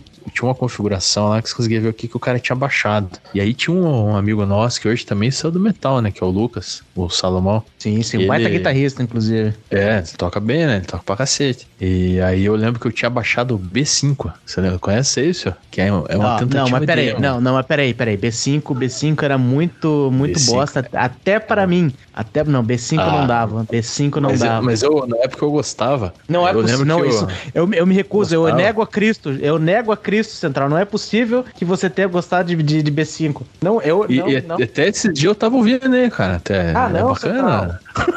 Gostar de Felipe de Longe. Pô, não dava, Pedi- não dava. Aí o, Lu- o Lucas ficou assim, ô, Central tá ouvindo o B5. Eu, não, cara, não, tô, tá assim. Tirou até um print da minha tela lá, pau no cu. Não, Central, não é Mas, porra, o, Ra- o Ramon, eu fiquei imaginando o Ramon cantando Vida Louca, cara. Ô, Ramon, fora, Porra, fora uns se a hip hop aí, completa. fora uns hip hop, que mais tem assim que você fala, porra, vocês não estão ligados, mas eu tô ouvindo. Calma aí, eu vou pensar. Full Fighters, você ouve Full Fighters, Ramon? Porra, caralho. O Olha melhor aí. show, um dos melhores shows que eu já fui na minha vida. Eu concordo, eu concordo, mas eu não imaginei que eu ouvi o Ramon Ah. falando isso, O caralho. da pedreira, Ramon? Isso foi? Fui na Pedreira e depois fui no. Esse último que teve no Couto também, cara. Porra, Na pedreira, na pedreira estávamos lá, se eu soubesse. Eu nunca ia falar assim, ô Ramon, você tá indo no show do Full Fighter? Vamos se encontrar lá. Se eu soubesse, rapaz, a gente tinha cantado junto. Altas músicas Porra, lá. cara, tesão. Cara, um dos melhores shows que eu já fui, tipo, disparado, assim. É, não, e, e, assim, eu acho que a- o ponto de virada, na real, por mais bizarro que seja, foi Rush. Tipo, cara, eu comecei, eu, eu, tipo, pirei, assim, Rush. E daí, dali, cara, que eles tocam, tipo, o Rush é, é, é progressivo, assim, né? Mas os caras tocam, tem de tudo, assim, né? Tipo, tem, cara, tem todos os ritmos, assim, dependendo do, do disco, assim, os caras tocam hip hop, tem, tipo, de tudo. Daí, cara, foi ali que eu comecei a pensar, tipo, cara, acho que eu tenho outras paradas legais pra ouvir, assim, além de thrash metal e, e essas paradas. E, e aí foi o ponto de girada, eu acho. Mas por, por Mas, quantos cara, anos da sua dia- vida você acha que você ouviu um trash, umas trecheira? Ah, cara, uns- oito anos aí, vai, faculdade inteira, cara. Foi, foi só, era só, tipo, Creator, Megadeth e Caralho, até na faculdade. Testament. Certeza. É, o, o, o, o Rio Negro e Solimões, sei lá, o que a parada que você falou que você viu cantando lá. Era Fernando só um cover, Sorocaba. Né, só pra- Fernando Sorocaba, exatamente. Só uma pirofagia pra pegar umas meninas, tá certo? Certíssimo? Exato. Certíssimo. Tem que, tem que jogar o jogo, né, Pesão? Tem que jogar o jogo. Que o nome desse trote era 100 anos sem grades, né, cara? A gente não tava numa situação muito. Isso. Pera aí, apesar do Ramon já conta, porque apesar que a gente tava uma vez num trote nosso de engenharia de automação, de controle e automação, a gente foi alguns infiltrados metaleiros lá, a gente foi fazendo um bar que tinha uma jukebox e a gente colocava uma música, dava umas três músicas, parecia um trash. A gente falou, caralho, mas quem que foi o fela da puta que colocou esse negócio? Aí a gente limpava de novo, metia ali uma coisa mais social pra meninos e meninas ali.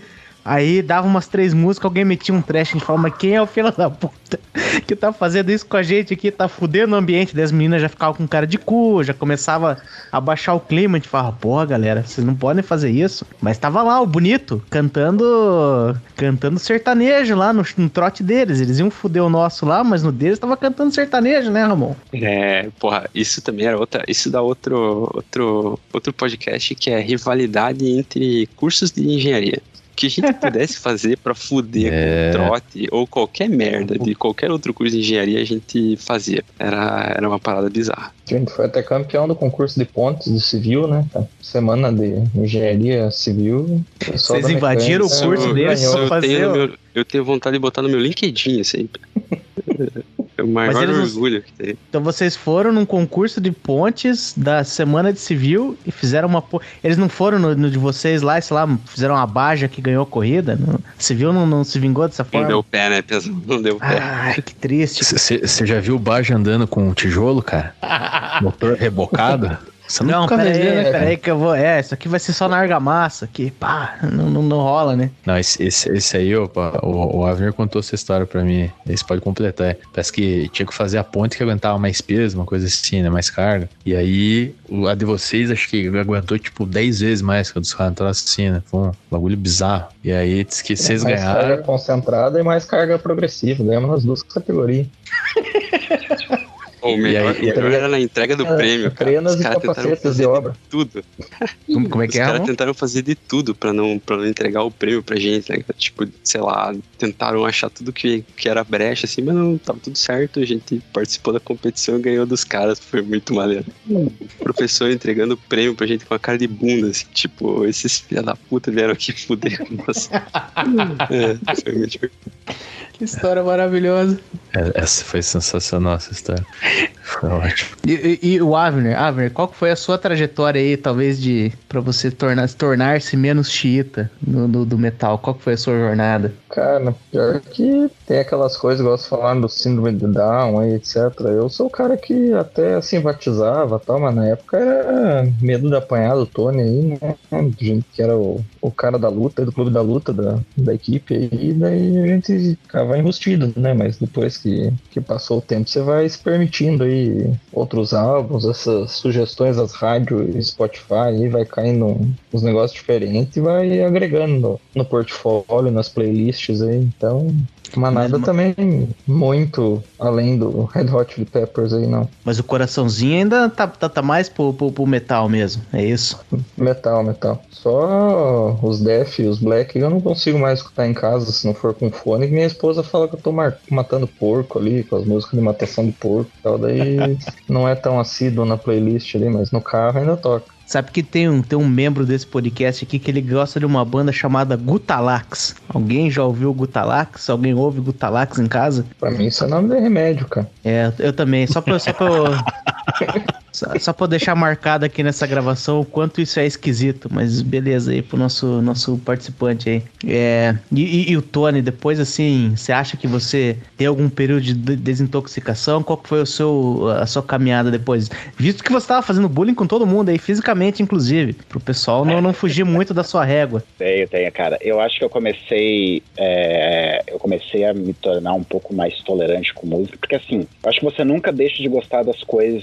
Por exemplo, eu, eu fui criado ouvindo MPB. E eu nunca deixei de gostar de música brasileira, por exemplo. É, mas eu acho que eu. Essa coisa. Talvez não seja nem do metaleiro, mas eu acho que é uma coisa do adolescente mesmo, de autoafirmação, né? No meio dele. Você entra pra um grupo e não, porque eu sou e tem que, né? Tô fazendo parte do rolê aqui, eu tenho que honrar essa galera aqui, né, cara? E você tá meio que nessa, assim. E aí a maturidade começa a chegar. E aí eu lembro que foi na época que eu tava no. tocava numa banda chamada Crusher e, e o guitarrista da banda, Mariano, é, que também estudou no Cefet, ele acho que dois ou três anos depois da gente, ele escutava muito rock progressivo. E aí ele me passou um monte de coisa. Yes, Genesis, Pink Floyd. Pink Floyd já conhecia, né? Mas Rush é, umas bandas diferentes, tipo Los Jaivas, enfim, umas paradas assim.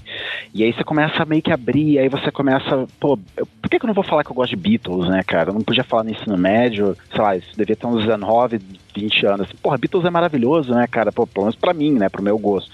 Aí você começa a escutar, aí você começa a voltar no tempo, escutar coisa diferente. Quando você vê, você, cara, se eu posso gostar de Beatles, eu posso gostar de, de Nação Zumbi, tá ligado? Não tem problema nenhum nisso. Eu sempre gostei. Vou gostar da bom. Anitta. É, Vou gostar da Anitta.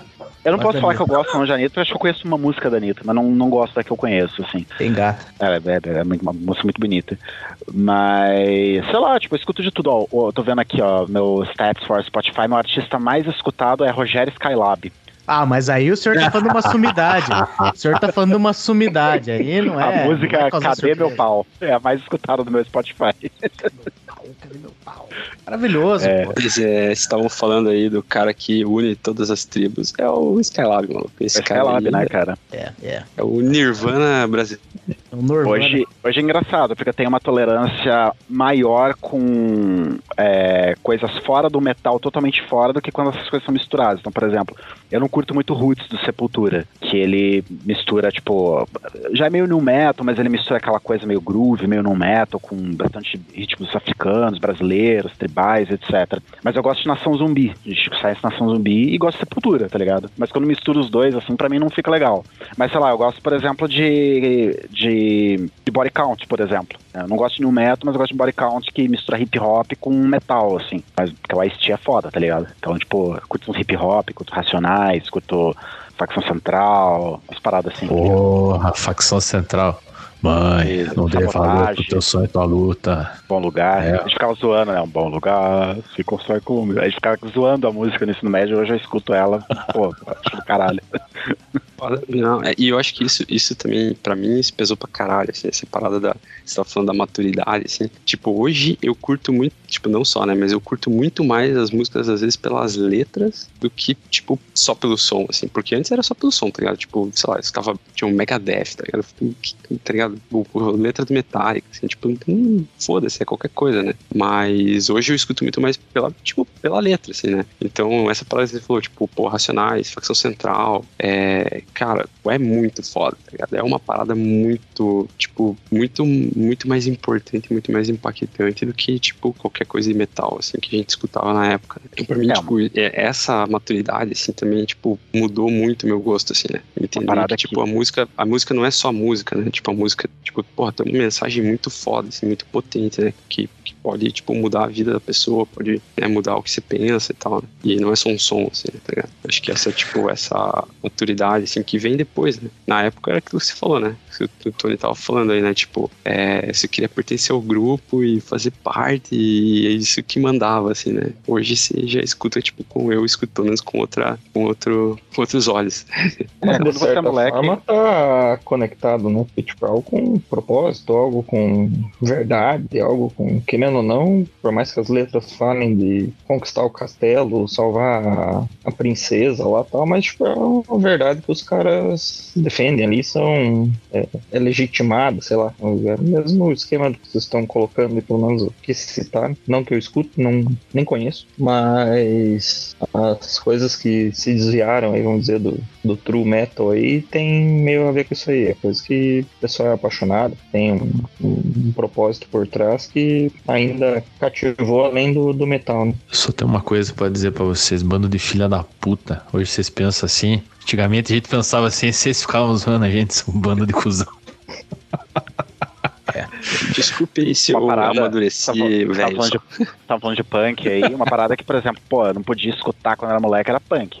É, é, é, Mas assim, é muito essa coisa de autoafirmação, né? Tipo, ah, hoje eu não preciso provar nada pra ninguém, né? Tipo, chegar à maturidade. Não, preciso, não que eu precisasse na época que eu era, tinha 16, 15, 16 anos, mas você achava que você tinha, hoje não preciso. Mas, por isso, exemplo, você hoje, achava. É, isso a gente sempre É. achava. Eu- eu- isso é um negócio que a gente tem que assumir todo mundo aqui.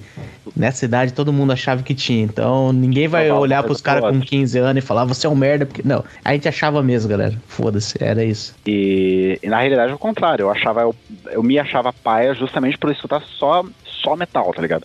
E aí, por exemplo, punk. Punk era uma parada que você não, não pode escutar quando você é do, do- do true metal, tá ligado? Quando era moleque, não podia escutar. Porra, hoje eu escuto 999, escuto Damned, escuto Discharge, foda-se, tá ligado?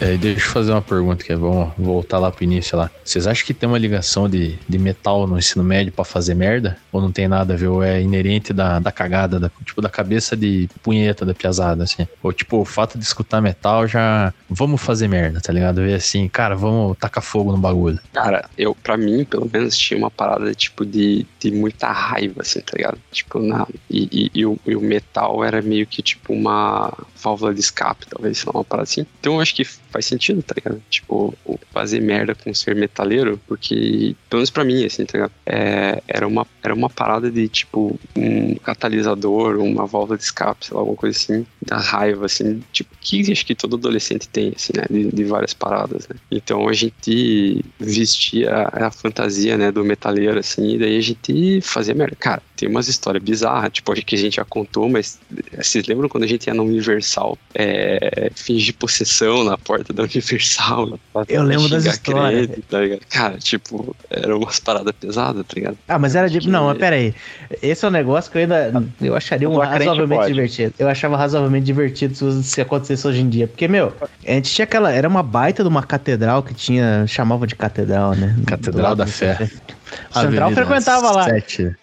O Central frequentava para lá um como, cacete, cara. como fiel, como fiel, grupo de jovens. Cara, eu, eu, achava, eu achava engraçado. quatro vezes por semana, cara, nessa igreja, Mas- sem brincadeira. Mas era, acho que era muito da coisa de moleque revoltado mesmo. Porque a gente passava na frente da igreja e os caras ficavam enchendo o saco. E a gente. Eu lembro que tinha um boliche lá no. no shopping Curitiba. Curitiba. Era. É isso, era, o- era o boliche do Henrique Cristo lá, que ele ia lá às vezes. é verdade, é O Henrique isso. Cristo frequentava lá. E a gente ia nesse boliche, às vezes a gente passava, obviamente, ali pela, pela sete, né? Passava em frente à igreja e tal. E os caras ficavam enchendo o saco, né? E a gente, não, não, tô de boa, tô de boa tal. E todo, todo dia os caras querendo entregar panfleto, pedindo pra gente entrar. E eu acho que a gente chegou numa pilha de tipo, cara, já que eles querem tanto que a gente entre, a gente vai entrar, tá ligado? e a gente entrou. E a gente ficava no começo ali, tinha com a camisa mais cabulosa, começo a gente só ficava olhando. Até que de vez em quando um ou outro ia lá e ficava fazendo careta lá, fingindo possessão, e sentava com. Entrou com um corpse paint lá uma vez, tá ligado? Vou entregar nome aqui, mas tipo. E aí os caras não queriam mais que a gente entrasse. Porra, ficar enchendo o nosso saco aí pra entrar. Por isso que eu falo, não, não é problema. O- Os caras vieram expulsar o demônio assim, pegar na cabeça, assim, sai demônio ou, ou só ficaram Não. olhando? Não, porque isso é tudo combinado, né? Os- aí só vinha segurança mesmo, né? Eu lembro de uma vez que, que a gente tava. Os, os caras grandes, assim? A gente ficou meio cagado até. É, eu tava sentado, acho que. Tava eu, o Andrei, não lembro quem que tava junto, se tava o Avner e o Madruga também, mas a gente tava sentado assim, como se estivesse assistindo o culto. Só com as camisas, né? Aí chegou um segurança assim, ó, acho bom vocês se retirarem daí, porque vocês estão deixando o ambiente pesado aí, não sei o quê. E eu sei que no fundo vocês acreditam também, não sei o que e tal. Daí eu, acho que o Andrei falou, tipo, porra, mas vocês ficavam, todo dia ficavam pedindo pra gente entrar, agora a gente entrou, vocês não querem que a gente entre, que fica aqui? Aí o cara, não, não é assim, tem que entrar, mas tem que entrar bem vestido, direito, não sei o quê, né? Tipo. Aí, Pô, aí sério, saiu né, porque cara? ficou com medo do cara, assim, porque o cara era realmente grande, assim.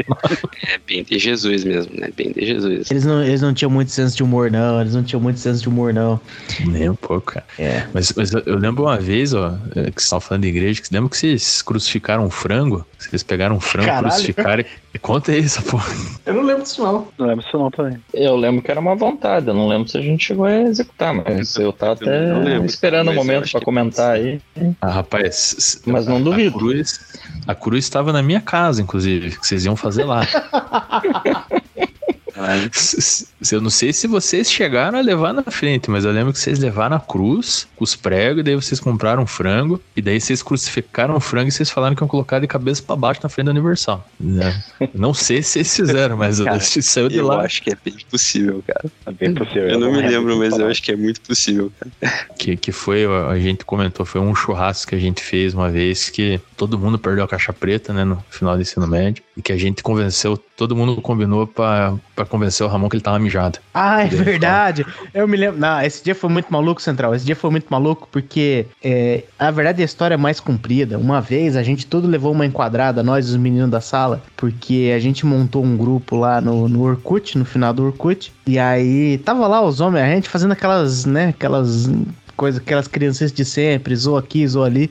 Aí, de repente, a gente tomou um testão numa menina lá que era mais patricinha da sala. Falei, esse monte de cabaço dessa sala aí, ó. Porra, nunca, a gente nunca ouve eles falando que pegaram ninguém, que foram numa festa, que ficaram bêbado, que sei lá o quê. Daí, acho que a carapuça serviu, né, Central? A carapuça serviu, a gente falou, galera, a gente vai ter que... vamos ter que, no mínimo, dar um churrasco antes de terminar essa... essa... É porque acho que o grupo do, do Orkut ainda foi eu que criei, era uma parada assim, T12, que era o nome da nossa turma, né? A mais desunida. Daí a menina é. mandou, a menina largou o, o, sarrafo ali, falando, porra, vamos tomar no cu, esses, esses bando de menino é. cabaço aqui, sei lá o quê. Dessa... Vou fazer uma adenda aqui só, só pra dar o contexto. Essa menina que ela, ela postava umas fotos no, antigo, como é que era? Flagspot, flagão. No motel, é. com o namorado, assim, tinha umas fotinhas, assim, dentro da banheira, não vou falar o nome dela aqui. E depois ela abriu uma loja de calcinha, cara. É, mas isso no final do ensino médio, isso, isso, isso chocou é. a gente na época. Isso, nós estamos falando que 2006. Pô, faz muito tempo isso aí. É, né? por aí, por aí. Então na é. época a gente ficou meio, meio assim e tal. A gente falou, não, vamos, vamos tirar isso a limpo, vamos dar um churrasco. E aí a gente fez um churrasco. E foi o churrasco do fim do mundo, porque era um monte de menino de 17, 18 anos que nunca tinha bebido na vida, mas e nesse dia eu não tinha como voltar para casa, porque além de eu morar longe, eu não podia aparecer bêbado em casa, né? Porque meus pais eram ultra crente. E aí a, escolha mais óbvia era dormir na casa do Central, só que tinha acontecido um incidente no final do ensino médio e eu estava inimigo do Central. Eu e o Central não estávamos nos falando. E aí eu fiquei ali, né, a galera tudo indo embora do churrasco. Eu falei, puta, vou ter que cair na casa do Central, mas o Central não pode perceber que eu tô indo pra casa dele. Aí tá vendo aquela galera tudo na rua, né? Eu me lembro do Ramon e do Avner se pendurando em árvore, né? Arrebentando o centro inteiro, fazendo merda. E a gente falou: vamos todo mundo combinar aqui de falar que o Ramon tá mijado. E a gente foi até em casa e ficou a noite inteira falando: Ramon tá mijado. E ele olhava assim e falou: Porra, galera, eu não tô mijado, não. Vocês estão mentindo pra mim, eu não tô mijado. E tinha lá o Ramon mijado pra caralho. E ficamos nessa aí. E aí o Central, que apesar de bêbado ainda mantinha o alto nível de, de, de hombredade que ele tinha, ele deixou eu cair na casa dele. Ficou me xingando a noite inteira, mas ele deixou, eu falou assim, não vou deixar esse menino na rua. Assistimos um pornozão de galera, vocês lembram disso? Nós assistimos um pornozão de galera, todo mundo, vocês, Ramon, você não se disf não disfarce. Você estava lá é, e nós assistimos o membro, o MIB, não foi, Central? Foi. Como é que é? Membro em bunda. Membro em bunda, nós assistimos o pornozão. O Madruga tá falando. O Madruga, Madruga tava. Porra, Madruga.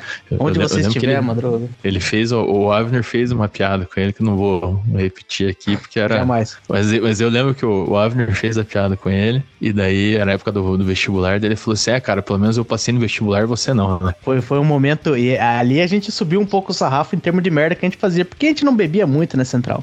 Mas os metaleiros, eles fizeram uma baguncinha bacana ali naquele naquele churrasco ali e o Ramon estava mijado nessa noite. Muita gente acha que não, mas o Ramon estava mijado. Ele veio perguntar pra mim ainda, ah, você que é meu amigo aí, cara, tô mijado mesmo, cara, fala a verdade. Pior. Pior que tá. Não, era, era um rapaz muito inocente, né? Eu sempre fui um bêbado muito gentil.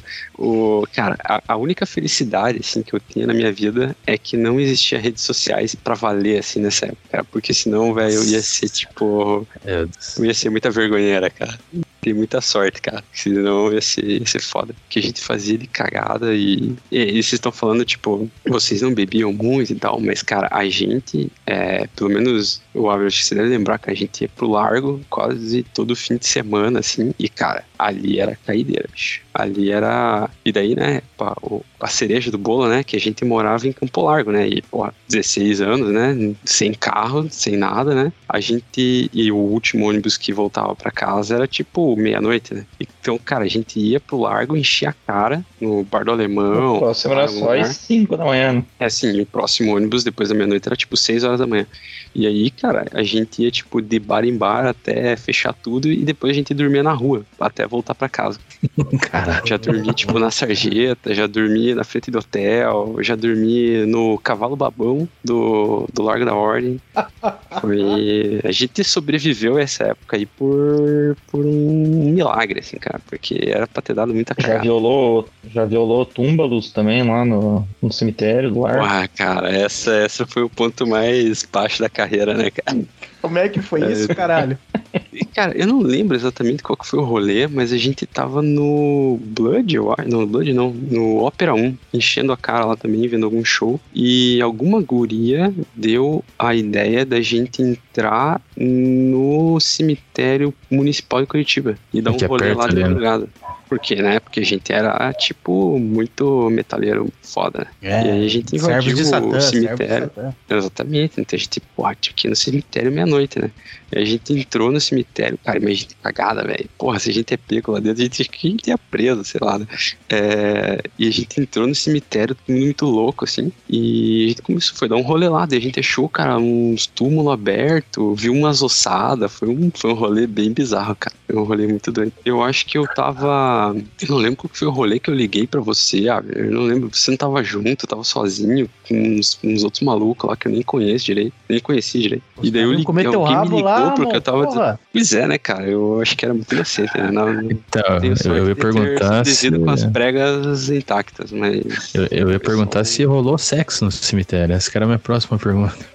Não, né, cara? Infelizmente a cabacice sempre ganhava, né? Sempre prevalecia. Deve ter rolado, mas não com o Ramon. É, o Ramon não tomou conhecimento, mas uma turma lá fez. Mas esse Ópera 1 aí, achei interessante que você comentou. O Ópera 1 era um espaço muito eclético, viu, Ramon? Que tinha um show de metal e tinha um show de emo, às vezes também. Um show de. Era uma, uma espaço, um espaço de shows. Você não vai me puxar essa história, né, cara? Claro que eu vou, é uma história repetida. Filha da puta. Já foi contada nesse podcast aqui mais uma vez, amor. A gente foi num show nos amigos nossos, uns amigos nossos iam tocar no Ópera 1. Mas era um Zemo extremamente caideira. Nossa amiga ainda era um pouco mais né, punk rock e, e indie, assim, que ele tocava. Mas tinha muita banda ruim lá. E aí um colega nosso, Central, ele tava lá no meio, tava aquela galera, assim, tava gente ali, tinha uma turma, tipo, meu, mas era tipo, sei lá, segundo, terceiro ano do, do- da faculdade, e tinha um pessoal que tava ali que, cara, os caras estavam acompanhados da mãe, sabe? Era uma, uma turma muito jovem, assim, e emo e tal. Era então- matinê, era tarde, né?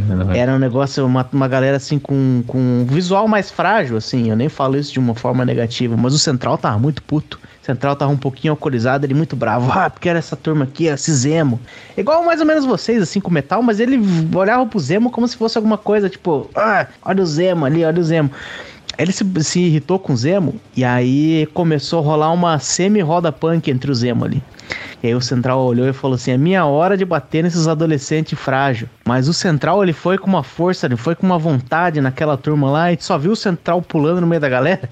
Eu não sei como, isso não é muito normal. Quando você tá num show, você vê as pernas do cara pra cima, assim, ó. O Central deu uma mergulhada, ele deu um peixinho no meio da turma. Eu sei que derrubaram o Central lá no meio.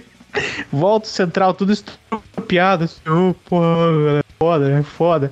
Bem feito, bem feito. Foi querer bater na molecada lá, se fudeu. Né? Se estrupiou É. inteiro. Bem feito, o- Central. Foi o pau no cu do Lucas Salomão. E na hora que eu pulei pra, pra peitar os caras, ele me empurrou, cara. Eu dei um peixinho no meio do salão, você lembra até hoje. Isso é karma, isso é karma, Central. Você, eu lembro de você ter proferido palavras homofóbicas antes de lançar lá e se estrupiou como um karma. Pode ser, pode ter sido, pode ter sido. Não, foi Tudo bem no, feito, no, foi bem feito. no glorioso, no glorioso ópera, um grande espaço, vai fazer falta. Foi demolido, sei lá quantos anos atrás já. Triste demais, triste demais. Mas eu quero me lembrar aqui de uma conversa de novo. Os metaleiros aqui, eles esquecem de muita coisa, mas as minhas lembranças elas são vívidas. As minhas lembranças elas são vívidas. Eu vou voltar pro longínquo ano de 2007. Longínquo ano de 2007 eu estava fazendo, que eu vou mencionar aqui o visual dessa turminha que tá conversando aqui com a gente. Longínquo ano de 2007, a gente ia entrar no, no cursinho. A gente ia entrar no cursinho eu me lembro de conversar com um certo rapaz aqui. Ele tinha um cabelo assim, ó. Era muito bacana, parecia uma samambaia preta, assim, ó. Toda encaracolada, enorme, grande pra cima, assim. E aí a gente tava fazendo as carteirinhas, você ia, fazer, ia lá no cursinho, a gente ia fazer as carteirinhas do cursinho. Daí eu bati a minha foto, é, eu já tinha est- estado pior, mas naquele dia eu tava, a foto tava mais ou menos normal, não tinha barba, cabelo cortado e tal. E aí um dos meus colegas que ia fazer cursinho comigo, ele com esse cabelão enorme, assim, ó, essa mambaiona, assim, eu falei assim, cara, você quer guardar foto desse momento? Porque daqui uns anos você vai ter um filho e o teu filho vai ver essa foto com esse seu cabelo. Ele falou assim: Não, eu quero que veja, é pra ver mesmo. É pra ele saber como o pai dele é legal, é pra ele copiar e sei lá o quê. E esse rapaz, hoje em dia, ele já tem filho. E eu quero, quero perguntar: e aí, você guardou foto desse momento? Você quer que seu filho veja isso e talvez reproduza algum dia, bebê Ramon? É, Inclusive, mostrei a foto pra ele essa semana. Que agora ele entende, né? Ele tá com três anos agora. Ele entende o que que, o que que é isso. Ele perguntou, tipo, ele falou que ele queria, não queria cortar o cabelo dele, porque ele queria deixar o cabelo comprido. Né? Eu falei, cara, você sabia que o papai já teve cabelo comprido? E eu mostrei a foto pra ele, ele achou que era uma menina primeiro. Mas, é, sim, cara, hoje eu olho por aquela parada, meu cabelo, meu cabelo, cara, eu, eu, eu não poderia ter sido metaleiro, tá ligado? Eu devia ter escolhido outra parada, assim. Porque o meu cabelo, ele, quando molhado, ele vinha pra, tipo, na altura da bunda, assim. Quando secava, maluco, ele parecia tipo um Black Power, tipo, bizarro, samambaia, assim, cara, não, não, não dava certo. Acho que esse é o motivo de todas as dificuldades aí do, do ensino médio. Eu lembro, eu lembro que no começo do ensino médio você tinha um cabelo mais curto, assim, mas com essas entradas. Você tem umas entradas, pro nosso ouvinte que ele quer visualizar, ele parecia o Vegeta. Mas no final do, do ensino médio ele parecia. o Raditz, ele tava muito mais pro Raditz, o irmão do, do Goku. Era assim, mas era, era joia, Ramon. Eu não sei, se você cuidasse um pouco mais do, do formato do cabelo, ainda você podia ser metaleiro. Não se convença que você não podia ser. Mas é, é, um, é um visual assim que a gente. É bom que tem foto, né? Senão a turma não acredita. Mas você, você não tá muito orgulhoso do, do seu. Eu tô entendendo mais ou menos por cima. Você não tá muito orgulhoso do seu visual na época, é isso? É, né? Não, não valorizava muito, né, cara? Porra, era. E, e, e- e, cara, e uma parada, né? O meu cabelo era uma merda e dava um trabalho do caralho, bicho. Tipo, passava creme, fazia. Eu não sei se, se o resto da galera aí que era, que era cabeludo, mas, cara, dava um trampo do caralho, bicho. Você tinha que, tipo, secar, passar creme, o shampoo de não sei o que lá, porque senão, velho, virar. Já era uma samambaia, né? Se não, fiz- não cuidasse direito, virava um pombo, né? Não, mas um por um aqui a gente vai comentar do cabelo de cada um na época, mas ninguém tinha tem motivo pra falar mal do seu cabelo na época não, Ramon. Inclusive, funcionou muito bem, porque eu não sei quais eram as suas intenções, mas foi nessa época desse cabelo macio, desse cabelo encaracoladinho aí, que o Ramon ficou famoso entre as meninas do, do, do nosso ensino médio. É aí que ele ganhou o apelido de, de bebê. Ele não pode falar muito abertamente, porque ele é um homem casado hoje, mas as meninas passam. Lembra, Central? Lembra das meninas? Tudo em volta dele. Ai, bebê! E mexia no cabelinho dele assim, ai, bebê! E ele lá no meio, assim, fingindo que era um amigo, um amigo inofensivo. Ai, É, enquanto não, isso, mexe tinha, mais um pouquinho que você vai ver só. tinha, tinha um, um colega nosso aí que era da, da juventude hitleriana lá, que ele ficava zoando. Meu, Pá, Central, teu cabelo é uma bosta, parece um bombril, cara. E aí eu via as minas passando a mão no cabelo do cara, eu ficava meio na bad, assim. Ele tá, ele tá, se, tá, tá se fazendo de pão aqui. Ei, meu cabelo era uma bosta. Eu também acho. É, o cabelo dele tinha, tinha, tinha fãs, tinha fãs. Ele tá aí fingindo, ó, meu cabelo era feio. Ele não pode falar, Centrão. Você tem que entender que ele é um homem casado. Esposa dele não pode ficar sabendo que aquele cabelo dele fazia sucesso. Mas é, é, é. Quem te viu, quem te vê, hein, Ramon? Aquelas roupas tudo larga, preta, né? As bandas. Porra, o Ramon. Agora ele tá, tá aí, todo pai de família, cabelo curtinho. É, Ramon. Tem mais um cara aqui que tá reclamando de barriga cheia. Era um rapaz que ele tinha potencial pra ser colírio da capricho. Ele podia ser colírio da capricho, mas ele tinha um cabelo de elfo, assim, ó. Loiro, escorrido, comprido, assim. Ele podia ter ouvido metal espadinha, mas o problema é que ele tava num lado mais, mais ofensivo do, do, do, do metal. Mas o Avner aí, ele tinha um cabelão de, de elfo, assim, podia estar no Senhor dos Anéis, né, Avner? Ele, eu- ele parecia o cabelo do Edu Falaschi, né, do Angra. Era mais, né? do Falasque. né? Era sofrido, cara. Cabelão velho, parecia um capacete. Era eu e o Todd do Super Mario. Não era, não, não era. Uhum. Ouvinte, não se deixe enganar, ele tá sendo falso modesto. No final, no terceirão, ele apareceu com o cabelo cortado, aí sim.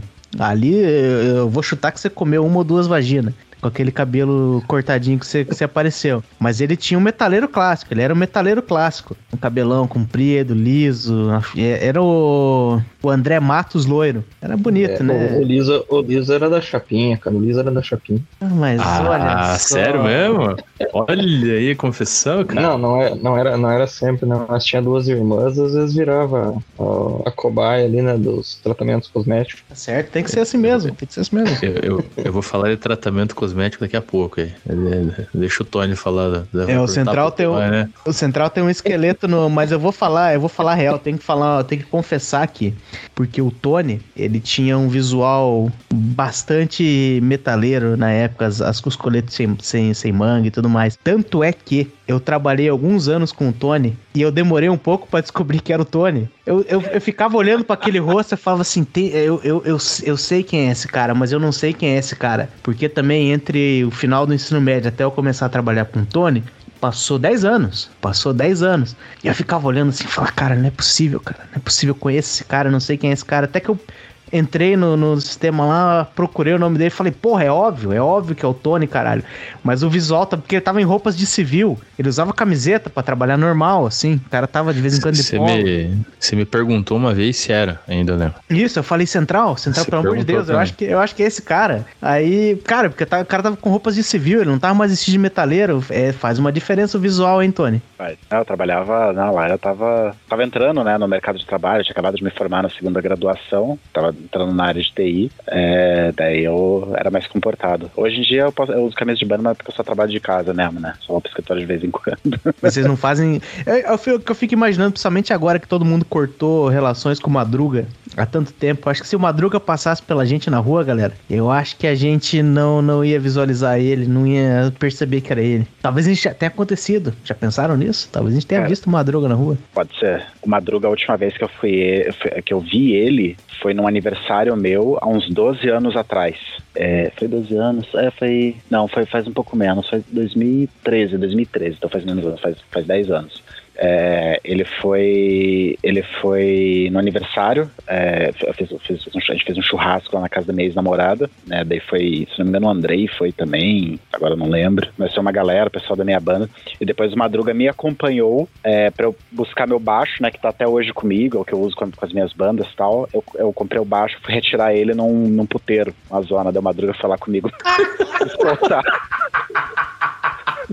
É, eu, comprei, eu comprei ele pelo Mercado Livre, é um, é um Epiphone Thunderbird. Eu vi, ele vi muito certeza que é roubado, né? Esse baixo, óbvio, né? Eu, eu vi ele muito barato em relação ao que normalmente esse baixo custava e ainda custa, né? Então ele é um baixo bem caro. Aí eu, pô, na hora, mandei mensagem pro cara, não, pago à vista, não sei o que. O cara, não, beleza, compra aí, a gente negocia o valor, você retira, te pago no cash. Aí eu fui, não era exatamente puteiro, mas era quase, né? Esses, essas é, furabucho que tem ali na Marechal, ali nessas, nessas quebradas aí. Eu desconheço. Sabe? É, esses risca-faca aí. Daí a gente foi lá, chegou eu, Madruga, o. Não lembro quem mais tava. Acho que o Mariano tava junto e a Flávia, minha ex-namorada. E a gente chegou no lugar lá, e aí o cara, não, não, não, os instrumentos ficam lá no porão. Eu pensei, ah, fudeu, né? Vai todo mundo pro saco hoje. E o Madruga com o cu na mão, né? Porra, onde é que esse cara me trouxe, né, cara? Daí a gente chegou lá, tinha uma porrada de instrumento, uma porrada de instrumento. E eu, tinha, eu como não tenho medo de perder a vida, né?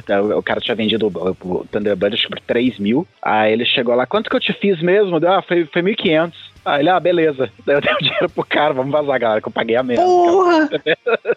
Caralho, Messi Caralho.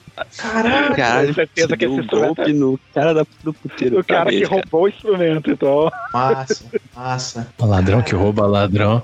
Aí vai ver Daqui uns dias o Tony tá tocando lá, ele fazendo um baixo de solo, tem um maluco olhando torto pra ele no meio da plateia, assim, filha da puta, assim. O cara fazendo um sinal assim no pescoço, assim, vou te matar, assim, fazendo, cortando o pescoço pra ele falar, ah, o cara ali tá. História boa, caralho. História excelente, cara. Ó, você tava, você tava falando de cabelo aí. Você, você estava nessa aí de crescer o cabelo? E, e o, o, detalhe do terceiro ano é que, assim, né? Todo mundo quer deixar crescer o cabelo pra passar no vestibular, raspar, né? Tem aquelas fotos assim que raspou, né? E, e aí cortar. E, e, porra, eu sempre tive o cabelo crespão, cara. E hoje, hoje assim, hoje eu tô de boa com a minha negritude, tá ligado? Eu até deixaria um Black Power crescer, hoje eu tô sossegado. Ia Aqui na época, hora, cara. Ia ficar da hora, hein? Porra, porra na época, cara, eu, eu assim, eu tive, tinha muito complexo no meu cabelo, cara. Pra caralho, assim, eu odiava, cara. E aí, esses putos aí, tudo com o cabelo mais ou menos. Aí eu fiz a besteira de deixar crescer dois meses. E aí tinha uma tia minha que ela falou assim: não, mas tem um produtinho pra alisar o cabelo aqui. é. A tia que não existia, né, Central? Uma tia que não, não existia, não, essa, né? Não, essa, essa existia, essa existia. Que é, Central, tem o... Google. Central Google. Ele inventou que tinha uma tia que morava com ele pra gente não ir lá na casa dele, esse canalha. Esse, esse é, é, mais detalhado no é, episódio 49, acho que é, né? 49, tem história o Macaulay Culkin brasileiro. É, tem mais as histórias lá minha lá. E aí, cara, eu lembro que eu passei, o, acho que era Enê Pelúcia o nome do bagulho. Ele vinha numa bisnaga assim, cara. Sim, você comprava na, na farmácia, era preto, assim, parecia um piche, assim, uma bisnaga. Daí você tinha que fazer uma soluçãozinha assim. E aí você passava na cabeça. Ele era um hidratante e funcionava, porque deixava o cabelo um pouco mais liso, mais macio. Mas ficava preto de uma forma, cara. Aí eu lembro que eu comecei, eu tinha que, tinha que passar toda semana, né, cara? Tinha que passar toda semana, e daí tinha umas partes do cabelo que eu não conseguia, minha tia passava pra mim. Tinha que lavar o cabelo, eu lembro que uma vez, cara, tinha que passar assim, e daí, daí a galera do, do colégio começou assim, ô oh, meu, você tá pintando o cabelo, né, cara? Eu falei, não, cara, eu não, cara, pintando porra nenhuma, cara, pintando, né? Tá pintando o cabelo. Daí teve um. Até hoje eu jurava que você tinha pintado o cabelo aquela vez, cara. Obrigado é. pela revelação 15 anos depois aí, cara. Mas até hoje não, eu achava cara. que você pintava o cabelo. Não pintei, cara. E aí, e aí assim, até. E aí foi crescendo o cabelo. Acho que, cara, eu deixei crescer uns três meses, eu acho. Ficou armadão, assim, parece que tava parecendo o Valderrama quase, cara. Ficou um bagulho bizarro, assim, era horrível, cara. Eu, eu tenho foto disso, André. Eu tenho foto disso. Puta que pariu, é. Depois você me manda, que eu não tenho. Eu vou mostrar pra minha mulher que ela vai falar, meu Deus, sabe? E, e aí me rendeu o grande apelido de Elza Soares, né? Esse foi, foi.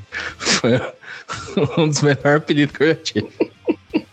Enquanto uns ficavam pra, pra, pra, né, pra colírio da capricha, é. é, bebezinho, você tava aí de Elza Soares, né? Pô, a vida é injusta, né, Central? A vida é injusta. Pois é. Então, é, desse, desse ensino médio aí, cara, eu não tenho saudade nenhuma, porque eu era cabaço, gordo, não pegava ninguém na igreja ainda. Elza Soares, então, é, lamentável, não tenho grandes recordações. É lamentável, viu, Central? Mas eu acho que no, de cabelo, assim, meu, meu pior problema foi no segundo ano, que a gente decidiu que a gente ia gravar um filme chamado Pablo Pistoleiro. Lembra? E eu, a gente ia fazer um roteiro todo invertido, porque eu ia ser o mexicano feio, mas que era o mocinho. Ao contrário do, do americano, que era um loirinho. Talvez um, um colega nosso que o Central já comentou aí agora há pouco nesse, nesse episódio aí, que ele ia ser o bandido, porque ele era o americano loirinho, ele ia ser o bandido e o mexicano ia ser o, ia ser o herói. É, o, o, o, senhor já deu a ideia do machete, né, cara? O machete foi inspirado nisso aí, cara. Foi. Eu quero, eu quero meus royalties aí, porque o roteiro eu escrevi para eles, né? Eles não sabiam ainda. Mas o importante é que eu deixei o cabelo crescer e a barba também, mas eu não tinha nenhum cuidado. Eu nem acertava assim o cantinho da barba para dar. Eu só deixei crescer do jeito que foi. Bicho, eu fiquei frequentando o Cefete feito um mendigo por, um, por uns alguns meses. Alguns meses. Tanto é que a gente gravou, passamos um final de semana na chácara de um colega nosso. Eu, no dia seguinte, eu já cortei tudo e aí tinha uma inscrição pra alguma coisa. Eu lembro que eu tava numa fila dentro do Cefet, esperando. Parece que era de curso de línguas que a gente tinha lá. O Ramon passou por mim na fila, assim, ó. Ele passou, daí eu falei, ô, ô, tô aqui, tô aqui. Ele olhou para mim, ele olhou uns, uns 10 segundos assim, falou: Ah, porra, ele, aí ele demorou para reconhecer assim, porque eu tava. Parecia que tinha tomado um banho. Parecia que eu tinha sido salvo da Cracolândia. Falou: Não, entrei pra igreja, os caras me deram um banho, cortaram o cabelo, fizeram os caralho lá, porque tava, tava um pouco diferente, mas não foi pelo, pelo metal nem pelo Nosso Senhor Satã. Foi só pelo bem da sétima arte mesmo. É uma causa menos nobre, talvez, do que o, o metal, né? É, e cara, foi uma pira, né? Fazer o Central tá falando aí que ele não tem saudades, mas, cara, eu, eu, eu, eu, tenho, cara. Porra, foi maneiro pra caralho fazer essas paradas, gravar esses. Cara, uma parada que, que pra mim foi o ponto alto da metalzice da galera aí foi o Orgasmatron, né, cara? Ah! O nosso, o nosso time de time de futebol, de metaleiro, que só jogava de coturno. Cara, isso é, é sensacional demais. Eu lembro que até o final do segundo ano, meio que todo mundo queria, queria ser, meio que ser metaleiro, assim. Tinha gente que você via que nitidamente não gostava de metal, não vou mencionar nomes, assim, mas que ia com a gente nos shows, não sei o que, comprava camisa e ficava seguindo a gente nos rolês e tal. E aí no terceiro ano, no, no, no ensino médio, começou uma pira de futebol, assim. E aí tinham vários times, daí começou a, começaram a criar liga, campeonato, não sei o quê. Aí eu cheguei pra espiar, não, vamos montar um time também, né? Um time do metal, né, cara? Daí era eu, Ramon, Andrei, que é mais o Tab, estava no time. Aí tinha uns piá mais novo, que tinha uns caloros lá que tinha entrado também. E a gente só jogava de coturno, né? Tinha isso. Então o pé ficava fudido depois.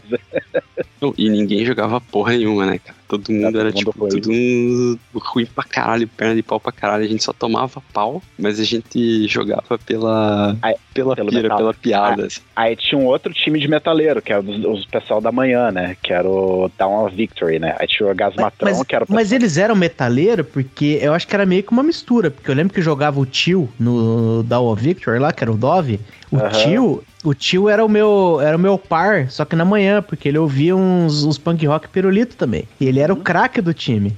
Certeza que o Dove era puramente metaleiro ou tinha tinha um- uma mistureira? Acho que era uma mistureira, mas os, os- os fundadores do time ali, o, o presidente ali, que era o, Di- o Diego, o Vans ali, esses piás, o Vans acho que depois foi jogar no Capial, esses piás eram tudo metaleiro, né? E, e o do Down Victor é por causa do, do Rhapsody, né? O, por causa do disco Rhapsody. Daí a gente, daí era rivalidade, né? Era o Orgasmatron, que era do pessoal do metal do mal ali, e o, e o Down Victor, que era o pessoal do power metal ali. E eles eram único time que a gente conseguia ganhar, cara. Incrível que pareça. Sempre dava uns resultados no jogo mais pegado, assim, dava tipo 2x1 pra gente, tá? Às vezes empatava, assim, mas acho que a gente nunca perdeu pra era eles. assim, tipo, 37 a 0. Lembro que uma vez a gente jogou contra o Kings, cara, a gente tomou 19 a 0, 19 a 2, cara, marquei dois gols ainda. Eu, eu lembro. King- o, Kings era, o Kings era o time a ser batido. É porque. batido. É, é, aí, Eu novo, joguei um- nesse aí, cara, bem lembrado. Eu joguei nesse aí, hein. Jogou, eu, eu, roubei- eu lembro que os caras te deram um esporro, porque um dos gols que eu marquei, eu, eu- eu- acho que você ficou meio moscando, deu um passe errado, eu roubei a bola e, e só chutei, assim, o goleiro acho que era o Frodo, e o Frodo era meio mão de alface, assim, de, de ser bom, assim, pro padrão da galera, mas eu lembro que eu fiz, fiz o gol, daí acho que os piados os sério, assim, tá ligado? Os piá ficaram putos, assim, com a ah, porque toma cuidado aí na hora de dar o passe, não sei o quê, tipo, o bagulho era sinistro, cara. É, eu, te- eu tenho uma memória muito vívida desse momento. Primeiro porque a gente não pode esquecer que os ensinamentos de Fatimã venceram. Porque os metaleiros formaram um time esportivo. Então, querendo ou não, Fatimã venceu ali. Ele implantou a sementinha e fez vocês se voltarem pro esporte. Mas tinha um campeonatão fudido de ensino médio ali, que era a Copa Gessel. Gessel, de novo, era o Grêmio Estudantil César Lattes. Ele organizava um futebolzinho ali. Deixa eu fazer uma, uma menção honrosa aí que no ano anterior desse campeonato tinha um time que chamava Ebrius United, que foi campeão, Sim, sim. só que foi desclassificado porque todo mundo jogou a final bêbado. Foi. Era o Ebrios, né? Era, não, é, esse campeonato era memorável. E aí a gente, no, no- no nossa sala, tinha um time de verdade, que era o Só Canelas. Apesar do nome jocoso e da piada fácil, é, tentava jogar sério. E a gente meio que. O nosso maior rival era o Kings, né? Que o Kings era foda. O Kings era o time a ser batido de fato, assim. Tinha uns dois ou três jogadores ali que era muito bom. E aí, um dia, daí tinha a Copa GCL e todo mundo jogava contra todo mundo. E um dia a gente foi jogar contra o Orgasmatron. Aí nesse jogo os caras falaram, não, falaram pra mim, pode ir lá, você pode jogar. Esse aí você pode jogar. Eu sei que eu É, entrei uns esse- dois minutos, eu, eu fiz um gol. Eu fiz um gol de Eu bico. joguei também, esse eu também joguei. E a gente não era, não era os melhores do, do time, né, Central? Era futsal, né? A gente não era os melhores. Eu fiz um gol, um gol de bico. Eu entrei dois minutos, fiz um gol de bico e saí. Mas o jogo com o Orgasmatron. Não, eu acho que o Orgasmatron não foi tão difícil. Mas o do Dove, que o Dove e o Orgasmatron meio que se equivaliam, assim. Eles não eram, né, times que jogavam muito sério.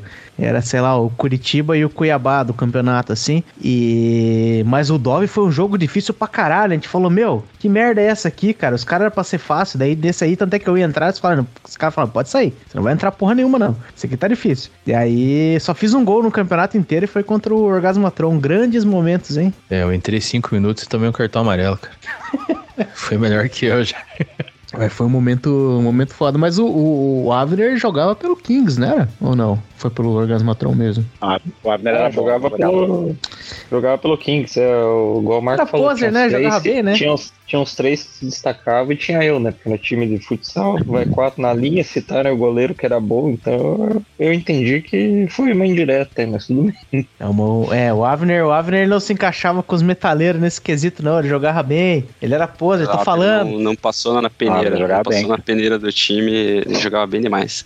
Colírio da Capricho, cabelinho liso, jogava bem. O Avner era um poser infiltrado entre vocês, viu? Viu só, cara? Mas era. O Kings ganhou esse campeonato no final das contas, né? Ganhamos, ganhamos. E o nosso, enquanto isso, no Só Canela, a gente só terminou o campeonato com vontade de bater no nosso goleiro, que era um cara mais velho que a gente emprestou. Não sei de onde ele apareceu. Ele tomou um frango é. muito esquisito. Muito esquisito. Ele era da manhã, cara. Tem que ver se não rolou uma mala preta do Kings, porque ele tomou um, um gol contra um gol muito esquisito lá e nós fomos eliminados. Foi, foi muito triste, foi um momento muito triste. Mas eu lembro bem é que você é bem animador de torcida, né, Marco? Ah, a gente, a gente fazia a nossa festa, né? Tinha, lembra da nossa música, Central? Balança a mão quem tá sem é. cueca. Não, balança a mão quem tá Não, sem cueca. Levanta a mão quem tá sem cueca. Era isso, era isso. Ficava lá e teve uns a dias. mão quem tá sem cueca balança, balança, balança. Era assim. E teve vários dias que eu olhei e falei assim, eu tava ali, né?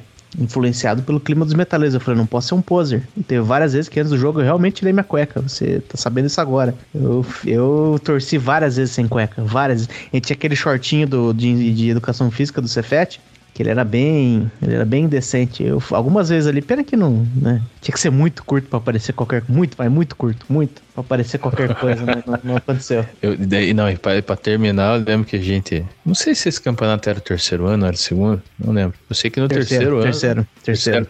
Depois que acabou o campeonato, a gente não ganhou bosta nenhuma, a gente tinha feito uma vaquinha para comprar um surdão, né, cara? Era a única turma que tinha. A torcida tinha um surdo, né? Lembra? Aí a gente vendeu o surdo e bebeu o surdo, né, cara? Fez um churrasco e, e aproveitou. Foi o churrasco, churrasco em que o, o Ramon se mijou. e o ciclo se fecha completamente na história do, do Ramon mijado com o surdo que nós, nós vendemos.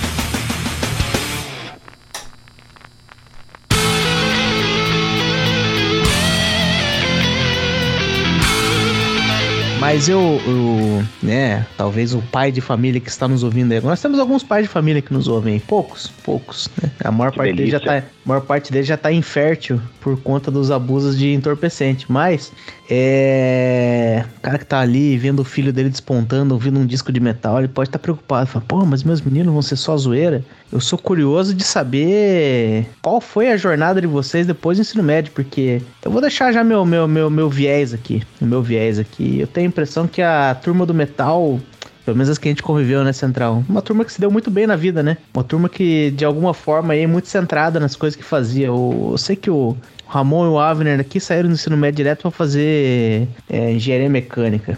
E o que, que aconteceu? Qual foi a jornada Avner? O que aconteceu com você desde o final do ensino médio, quando a gente perdeu o contato, você lá bonito com seu cabelo que pegava várias garotas, várias vaginas e até hoje? O que aconteceu?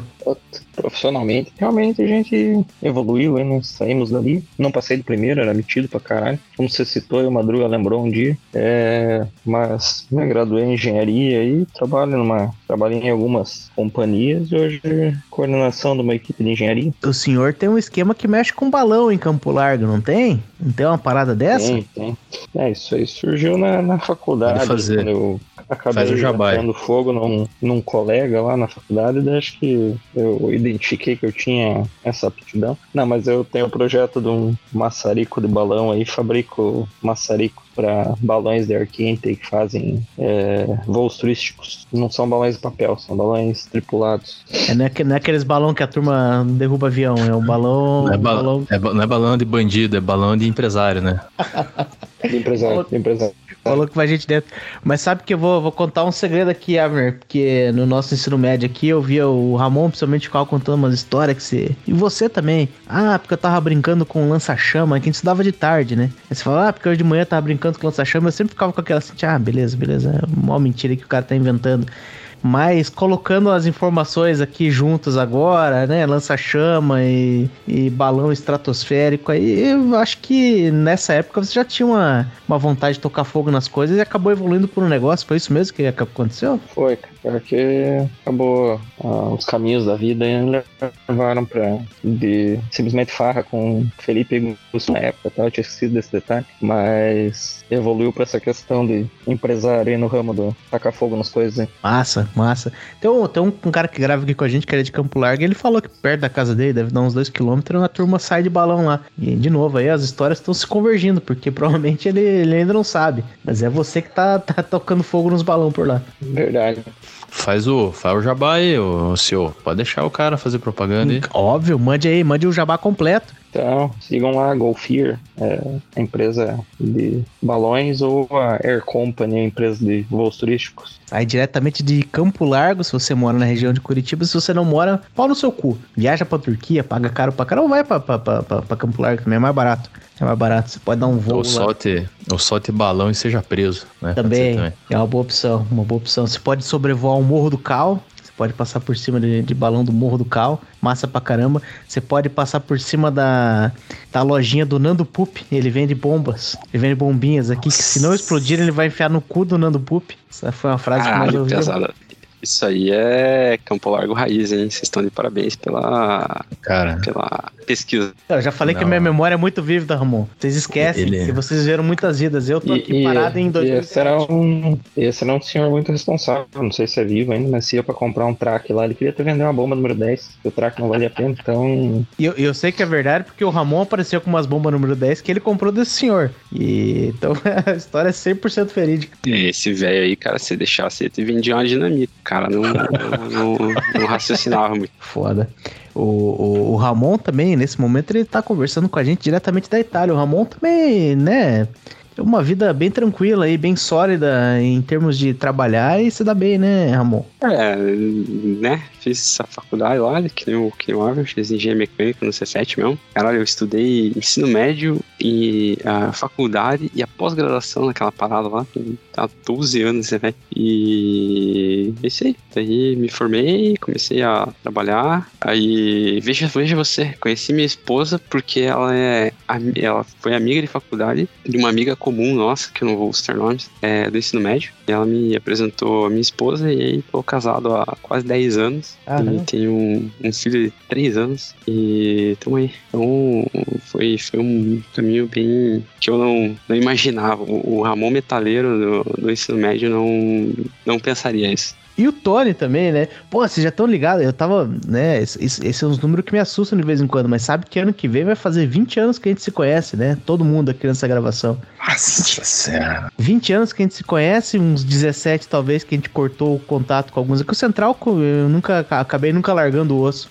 Mas e o Tony, o que, que ele andou fazendo nesses 16 para 17 anos aí? Qual foi a jornada da sua vida, Tony? Eu saí do, ensino médio, né? Eu, eu, passe- eu, eu fui cursar design na Federal. Cursei com uma colega de sala do Cefet, inclusive. É, aí eu me formei em 2011. Aí eu vi que não ia, não ia conseguir ter uma carreira muito legal com design no Brasil. Aí decidi fazer uma segunda graduação. Aí eu fui fazer análise de sistemas na, na, na. Fui pegar uma bolsa do FIES e tal. Lá, cursei, aí fiz ciência em fronteiras e tal. Morei fora um tempo, um ano. E aí me formei de volta em 2016. Aí cheguei a trabalhar, a gente trabalhou junto, né? Junto entre aspas, né? Na mesma empresa ali, no mesmo Mesma projeto, empresa. mas acho que era o mesmo projeto, inclusive, né? De uma operadora de cartão de crédito ali. É. E aí, é, hoje eu tô trabalhando numa editora, trabalho com qualidade de software, né? Sou engenheiro de qualidade de software dentro dessa empresa. Então, tô ali, vai fazer dois, acabou de fazer dois anos agora, é, trabalhando com isso. É, E metal foi mais ou menos, acho que, acho, que, acho, que foi, acho que foi mais ou menos a mesma época que eu, que eu saí da, da, mesma empresa que a gente trabalhava, então. Aham. Sabe que eu, eu tinha noção que você tinha feito design, tanto é que Uhum. na empresa lá eu, não sabia que você tinha feito depois eh, qualquer coisa ligada à, à tecnologia, porque na minha cabeça eu falei, pô, o cara deve estar mexendo com aquelas coisas de CSS, porque é uma parada muito foda em TI. Pô, o cara que manja de CSS, sabe fazer um front-end foda, mas se tá em teste, que é uma, a segunda parada que eu faço, pô, teste é uma parada... Você já mexia com teste quando a gente trabalhava na, na, na Não, empresa já. de, de cartão? Já, já era, já era que de qualidade lá. Só que eu trabalhava muito com, assim, eu, eu entrei como trainee naquela empresa. Aí, na realidade, o meu primeiro, é, no primeiro não, eu che- eu cheguei a trabalhar uma época com estagiário é, desenvolvendo mesmo, com desenvolvedor, full stack. Mas depois que eu voltei do intercâmbio, eu fui direto pro setor de qualidade de um, de um banco, né? E aí, como estagiário. E aí eu entrei nessa empresa como trainee. Então fui de estagiário, entrei nessa empresa como trainee. É, fiquei. é, aí fui passando, né? Passei pra júnior e quando eu saí de lá eu tava como pleno. Eu trabalhava com qualidade. E aí eu trabalhava com a parte de teste de software, trabalhava com documentação, é, já participava ativamente de PI Planning já, então planejamento, tudo. É, hoje eu tô como sênior nessa empresa que eu, que eu trabalho, né? Então já, já ataco mais a parte de programação, então é, trabalho bastante fazendo bot de teste, né? Tipo, com Python, Selenium e tal. Parte de estratégia de teste também, montagem de cronograma, isso tudo. Então, mas estou com qualidade ainda, vai fazer sete anos que eu trabalho com qualidade de software já. E metal tá aí, né, cara? Tamo aí escutando sempre. Vou, vou Summer Fazer um- Blues agora. Ah, Fazer, um- fazer um comentário para todos os, os pagodeiros aí que escutam o podcast. A, a qualidade das suas transações bancárias é feita por metaleiros. Então respeita o Pois é. metal. Você É, que metal. fala que o rock morreu, entendeu? Cuidado com suas palavras aí, viu? Meça suas palavras, parça. Meça suas palavras. Porque você falou que você ainda tá no metal. É, o Abner tá no, tá no metal ainda também? Você, diria um metaleiro, Abner? Sim, de ouvinte ainda assim, com alguns deslizes aí, né? Igual o show do Red Hot, igual você comentou, mas mantemos o gosto. Não, o deslize não, o deslize não me incomoda nem um pouco, mas eu posso ter, eu posso ter lido aqui no meu Zip Zopt aqui, enquanto a gente estava organizando esse episódio, que um dos, dos das pessoas que está gravando aqui falou, meu, Infelizmente, eu não, não me identifico mais como um metaleiro. É, como é que é isso aí, bebê Ramon? É, isso aí, né, cara? Não dá mais pra chamar de metaleiro, não, cara. Eu, pra falar a verdade, eu antes eu, tipo, é aquela parada que o Tanto tipo, lado tava falando, né, a gente é, foi ficando mais extremo, mais extremo, mais extremo. Hoje eu já não consigo, puta, já não consigo curtir a parada muito extrema, assim, já não, não, me, não me agrada muito. Tipo, um creator, assim, que, porra, antes eu curtia pra caralho, hoje eu já não, não consigo ouvir, assim, cara. Eu sou mais. Virei um velho é, que curte prog rock e hip hop e escuta um metal de vez em quando, assim, tipo, mais paradas lights. E você, Quase uma Violent- Ouro Verde FM. Nenhum Violent Revolution aí não, não toca o coração, cara. Puta, não, cara. Eu- a parada mais extrema que eu ainda escuto é Testament, eu acho. O resto ficou tudo meio, meio soft. Mas a, a, a, a prova de fogo agora, Ramon. O seu menino aí tá com 3, mas assim, com 11, 12, você vai. Eu não sei como é que vai ser o mundo nesse, nessa época. Se você vai ser no Spotify, se vai ser com um CD, se vai ser com um disco. O que que você vai falar assim, meu filho, vem cá que eu quero lhe mostrar alguma coisa. Com o que que você acha que vai ser? Só pra eu Vai entender. ser. Não, cara, ainda. Uma parada que eu nunca, nunca larguei foi minha coleção. Então eu ainda tenho coleção do, de, de CD e vinil, tipo, que tem tudo ainda. Tem, tem tipo, Creator, tem Testament. Eu vou chegar pro moleque com a caixa assim e falar: ó, se divirta. Isso aí é que, que tem de bom e vai curtir. É, Então Isso, você, né, você vai tentar, você vai tentar, você vai tentar. ele tocar. Sim, não, vamos tentar. Tem que passar a tocha à frente, né? Não pode deixar o metal morrer. E a gente meteu o pau aqui, falou tal, uma porra, foi massa, tá ligado? Tipo, fez parte da formação do caráter, assim. Hoje eu não escuto, não muito, assim, mas, mas foi, faz uma diferença. Faz uma diferença. E se eles quis- e se o seu filho quiser ouvir Angra? Não, aí a gente corta relações, né? E deserda. E banda Deja Vu com o DJ Juninho em Portugal. Dá pra ouvir, não? E menos pior do que Angra, né? Brasilidade, né? É a brasilidade. Mas sabe que só um comentário aleatório, eu tava. Eu ainda te, eu tô nos grupos aqui do Cefet, dos alunos mesmo. Sabe quando tem no começo de. Do, do- no Facebook, quando tem começo de, de, de semestre? Galera, cálculo 1, quem que é bom de pegar? Cálculo 2, quem é o melhor professor de pegar? Cálculo 3, aquelas coisas que eles ficam ali discutindo. E eu tava vendo, eu acho que vai ser. É uma das galera que vocês brigaram aí. Eu tava vendo um cara falando assim, gente, é, tô vendo aqui cálculo, não sei se era cálculo 2, 3, com esse professor aqui, Elvis Bertotti. Vocês se. Cara, esse cara fez cursinho comigo pra entrar no ensino médio no Cefet. Eu sei que ele era dos Metal Espadinha da turma da manhã. Provavelmente ele, ele, ele tretou com vocês, ele virou professor do Cefet, galera. Eu acho isso muito legal. Fez Como que mecânica com a gente, cara. ele, ele- e ele era um cara, cara ele, é ele era, ele era basicamente pra mim, eu não sei que tipo de metal que ele ouvia, mas ele é o cara pra mim, é o físico do metal espadinha. E é- era isso mesmo? Ou ele, ou ele também ia pras trecheiras? Como é que era o negócio? O Abner talvez lembre melhor aí, mas é- não, não, o negócio dele acho que era melódico. Parada. É melódico. A galera da manhã era mais melódico. Felipe, Isso o. Elvis, só era mais melódico. Mas eu achei muito engraçado de ver, caramba, vi o nome do cara ali, eu falei, caralho, o cara tá lá, virou professor do Cefet, os caralho. Eu achei, eu achei muito interessante, cara. Achei muito interessante. Vocês vão ver o dia que nós vamos gravar nesse podcast aqui, dos caras que ouviam um punk rock comigo. Vão ver um que é frentista de posto, o outro que tá mendigando na, na 15. Vai ser tão massa quanto esse episódio aqui, só que Mas esse, final vai ser diferente. Esses caras são os, os punk true, né, pesão? Punk true, É. come lixo, dorme no- na rua, é isso aí, pesado. Não são punk true porque eles ouviam Blink. Não, não é, não é. Só né, não, não- só não rolou, entendeu? Não, não são, não são punk. É foda, foda. Mas é divertido, é divertido. Tô aí junto com eles, né? Só que falando da minha curiosidade sobre a turma do metal. No final das contas, acabei ouvindo metal também. Ano que vem ainda vou no show do Rammstein aí. Vai ser. Não sei onde é que encaixa o Rammstein, de tão zero que eu sou das informações aí, mas acho que é um show bacana. Mas de vez em quando eu ouço, ouço uns Rammstein aqui. Eu ouço Metallica, ainda vou nos Metallica. mas eu não vou muito mais, muito mais forte que isso não. Infelizmente, é, pra decepção de vocês aí. É, Pô, deixa eu falar que acho que o show mais foda que eu fui, cara, que eu não dava nada, assim, foi o Judas Priest, cara, que teve na pedreira. Teve Monsters of Rock. Foi o último show do Motorhead no Brasil, né? Que ó, depois o Leme, ele, era toca, ele ia tocar em São Paulo, daí ele passou mal, foi embora e dois meses depois ele morreu, né? Então, eu, um abraço aqui pro Marcelo, que estudava gente no ensino médio. Marcelo foi comigo no show. A gente assistiu lá o Motorhead, assistiu o Judas Priest e o, só o, o Ozzy. Não era, depois veio o Black Sabbath, né? Veio só o Ozzy. É, acho que, acho que nessa noite era só o Ozzy, não tinha, não era Black. Que o Ozzy, o Ozzy ficava levantando a mão para cima e chacoalhando para ninguém perceber que ele tem Parkinson, né, cara? Que ele tá tremendo pra cacete. Ou se ele tem Parkinson, ele ficava chacoalhando a mão pra cima, assim. Pô, mas o cara mantém, hein? Mas o Ozzy mantém até. O, cara, é- o cara é foda, né, bicho? O Mas bicho- o cara, o Judas, o Judas Priest foi um show. As drogas, né? Drogas que sustentam. É, é, é. Mas eu ia falar, você tava falando o show mais massa. E qual foi o show mais paia que você já E aí, Central? Fala aquele show que você tomou uma voadora lá no meio do Zemo. Ah, foi, foi esse aí, eu acho, né? Esse aí que eu apanhei do Zemo aí. Não, mas esse não Acho conta, né, Central? Esse, esse, esse já era esperado. Fala de um- show que você falou, puta, não devia estar aqui. Caralho, deixa eu lembrar aqui. Eu, oh, porra, eu, eu, eu já fui no.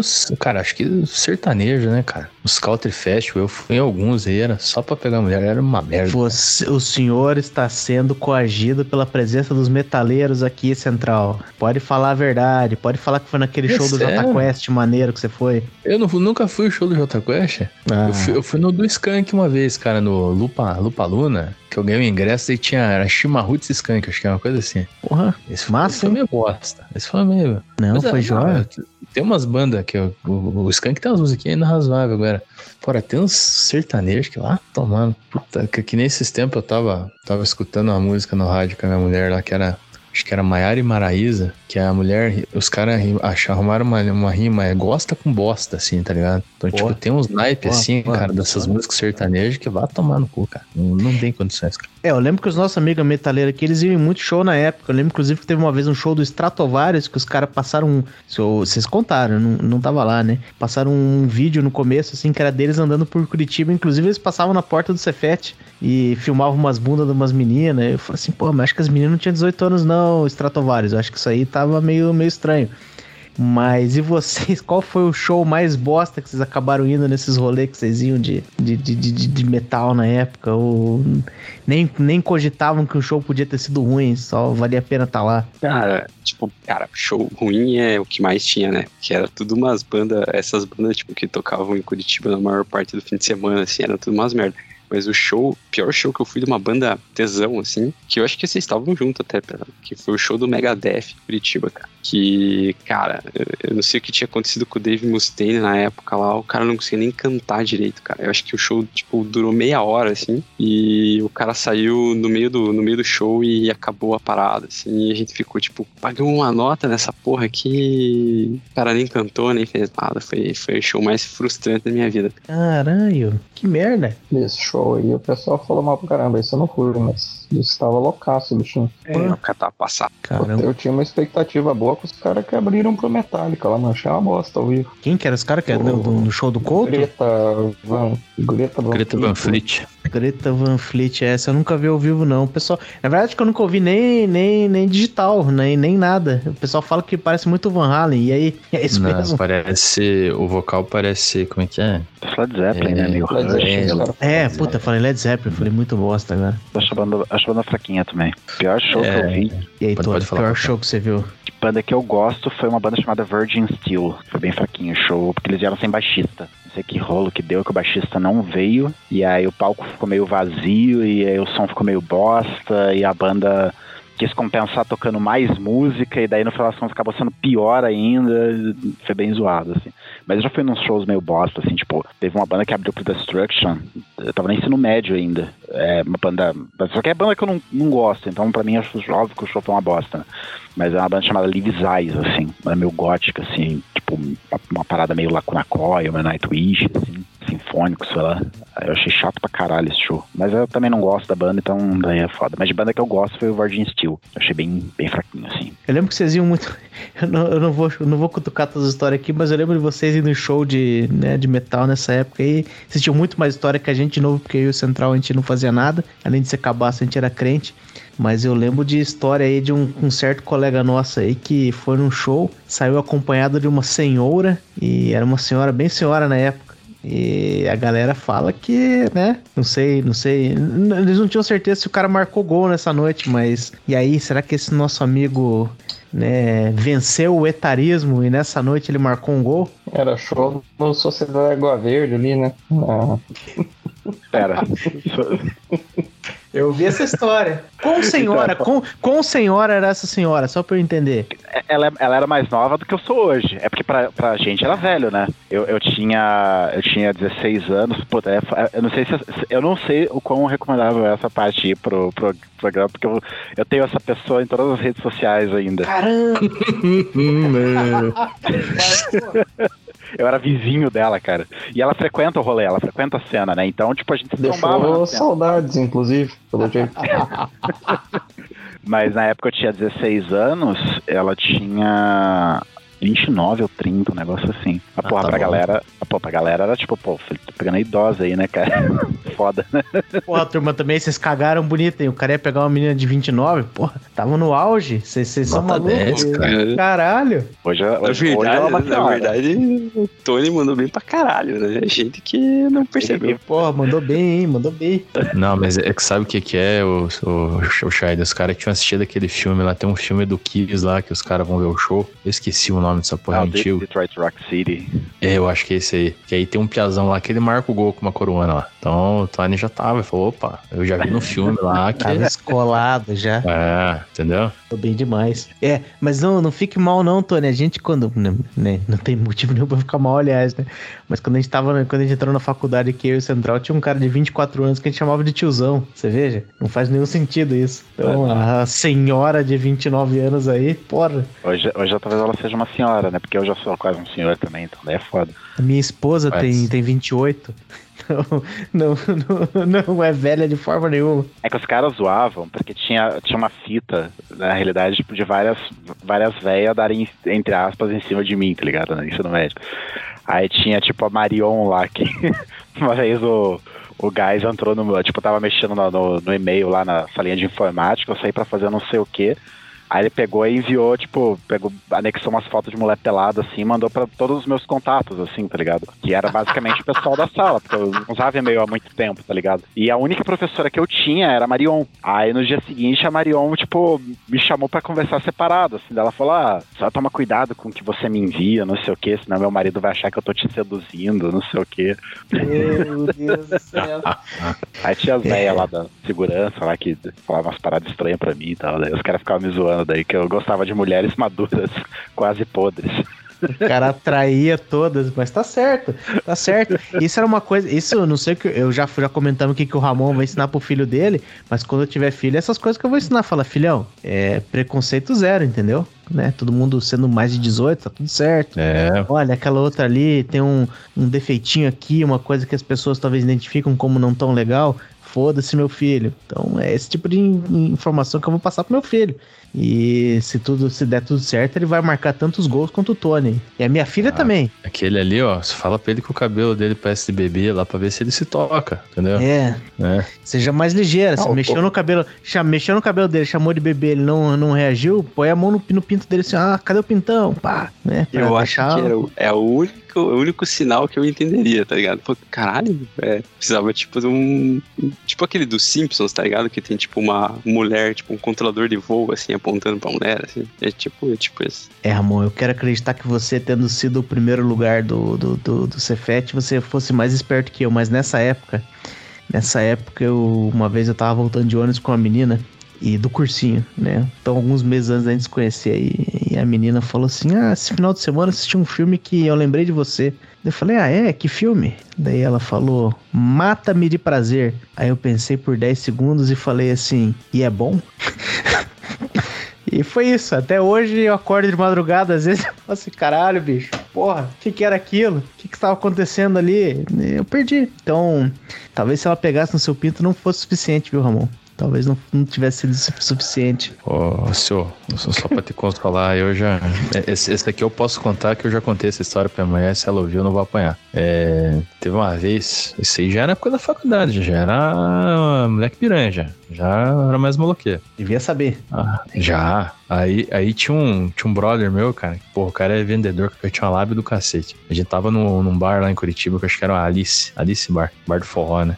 E aí o cara ia tirando as mulheres assim pra dançar e ia trazendo, assim. Daqui a pouco, cara, tinha uma mulher, uma rodinha de 10 mulheres, tudo trocando ideia, assim, a gente no meio dele. O cara só ia pescando e jogando, assim, né? E daí eu lembro que tinha uma, porra, tinha uma, uma tiazona, assim, mais respeitável, assim. Aquela tiazona bacana. E aí eu comecei a dançar com ela, pá. Só que eu já tava no grau, né, cara? E daí a gente, eu lembro que o Alan tava bebendo assim. Eu falei, não, bebe aí, né? Dela, não, bebe aí, porra, mas eu tenho que ir embora de carro depois. Você vai me levar pra casa? Eu falei, ah, não sei, né? De repente. E a mulher fez uma cara assim. Aí eu falei, opa, acho que agora vai, né? Daí dali a pouco ela perguntou assim: quantos anos você acha que eu tenho? Daí eu, idiota, né? Falei, ah, acho que deve ter perto uns 50, né, cara? Ô, sei que a mulher vazou, mano. A mulher vazou do rolê ali me fudi, velho. Então, só pra você é. ficar mais tranquilo aí. Pode, pode, podia ser pior, viu? Não sei não, não sei. Você entrar mais garota. é, mas, né, não se joga fora um bife por causa no osso também. É outra coisa que eu vou ensinar aos, aos meus meninos quando eles estiverem por aí. Mas é, é. O importante, gente, que a gente pode aprender desse episódio inteiro aqui é que, é, a, despeito do que, o que você faz no seu ensino médio, do estilo musical que você ouve, é, a vida, a, a, marcha do tempo é implacável. E eventualmente você vai conseguir chegar no momento em que você olha para trás e, e ri disso tudo, ou se orgulha disso tudo, e essa é a maravilha da vida. E eu queria agradecer muito os nossos amigos metaleiros que estiveram aqui de novo. Eu tenho uma grande nostalgia dessa, dessa época. Eu lembro de, de tudo muito vividamente. Foi muito massa lembrar umas coisas massa aqui, lembrar do Fatimã, do Orgasmatron, lembrando umas passagens aí, foi, foi, foi foda pra caramba. Agradeço. Osgar Ramon. Osgar Ramon. Osgar Ramon. E obrigado aí ao Avner, obrigado ao Bebê Ramon, obrigado ao Tony aí também que participaram. Foi muito joia. Obrigado, Central. Ô senhor, deixa, eu, deixa eu fazer Valeu. uma confissão aqui, aqui pra você aqui. Essa é interessante podcast. Você sabe, por que, que meu apelido é Central, né? Eu morava no centro, eu só lembro disso. Então, essa, essa é a versão que eu gosto de contar, porque tem uma outra versão. Eita! Tá? Só que essa, essa é uma versão que um dia eu escutei, assim, não era pra eu ouvir. Porque assim, eu lembro que quando, quando eu entrei no ensino médio, eu queria ser muito espertão, queria estar tá conversando com a galera. E aí os caras me deram apelido de Central porque eu queria ser o centro das atenções, tá ligado? Ah, não é diferente. Possível. É verdade, cara. E daí, assim, como eu morava no centro, aí ficou pegando, entendeu? Daí eu usava a versão que era que morava no centro. Mas, na, na real, é acho melhor, que... né? Pelo... Eu prefiro, eu prefiro essa.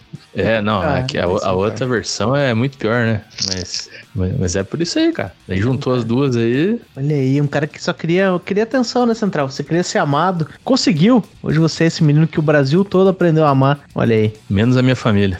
É, um dia, quem sabe, ela volta, viu, Central? Um dia, quem sabe, a sua família volta. Bom, agora só me resta dizer. E por hoje é isso.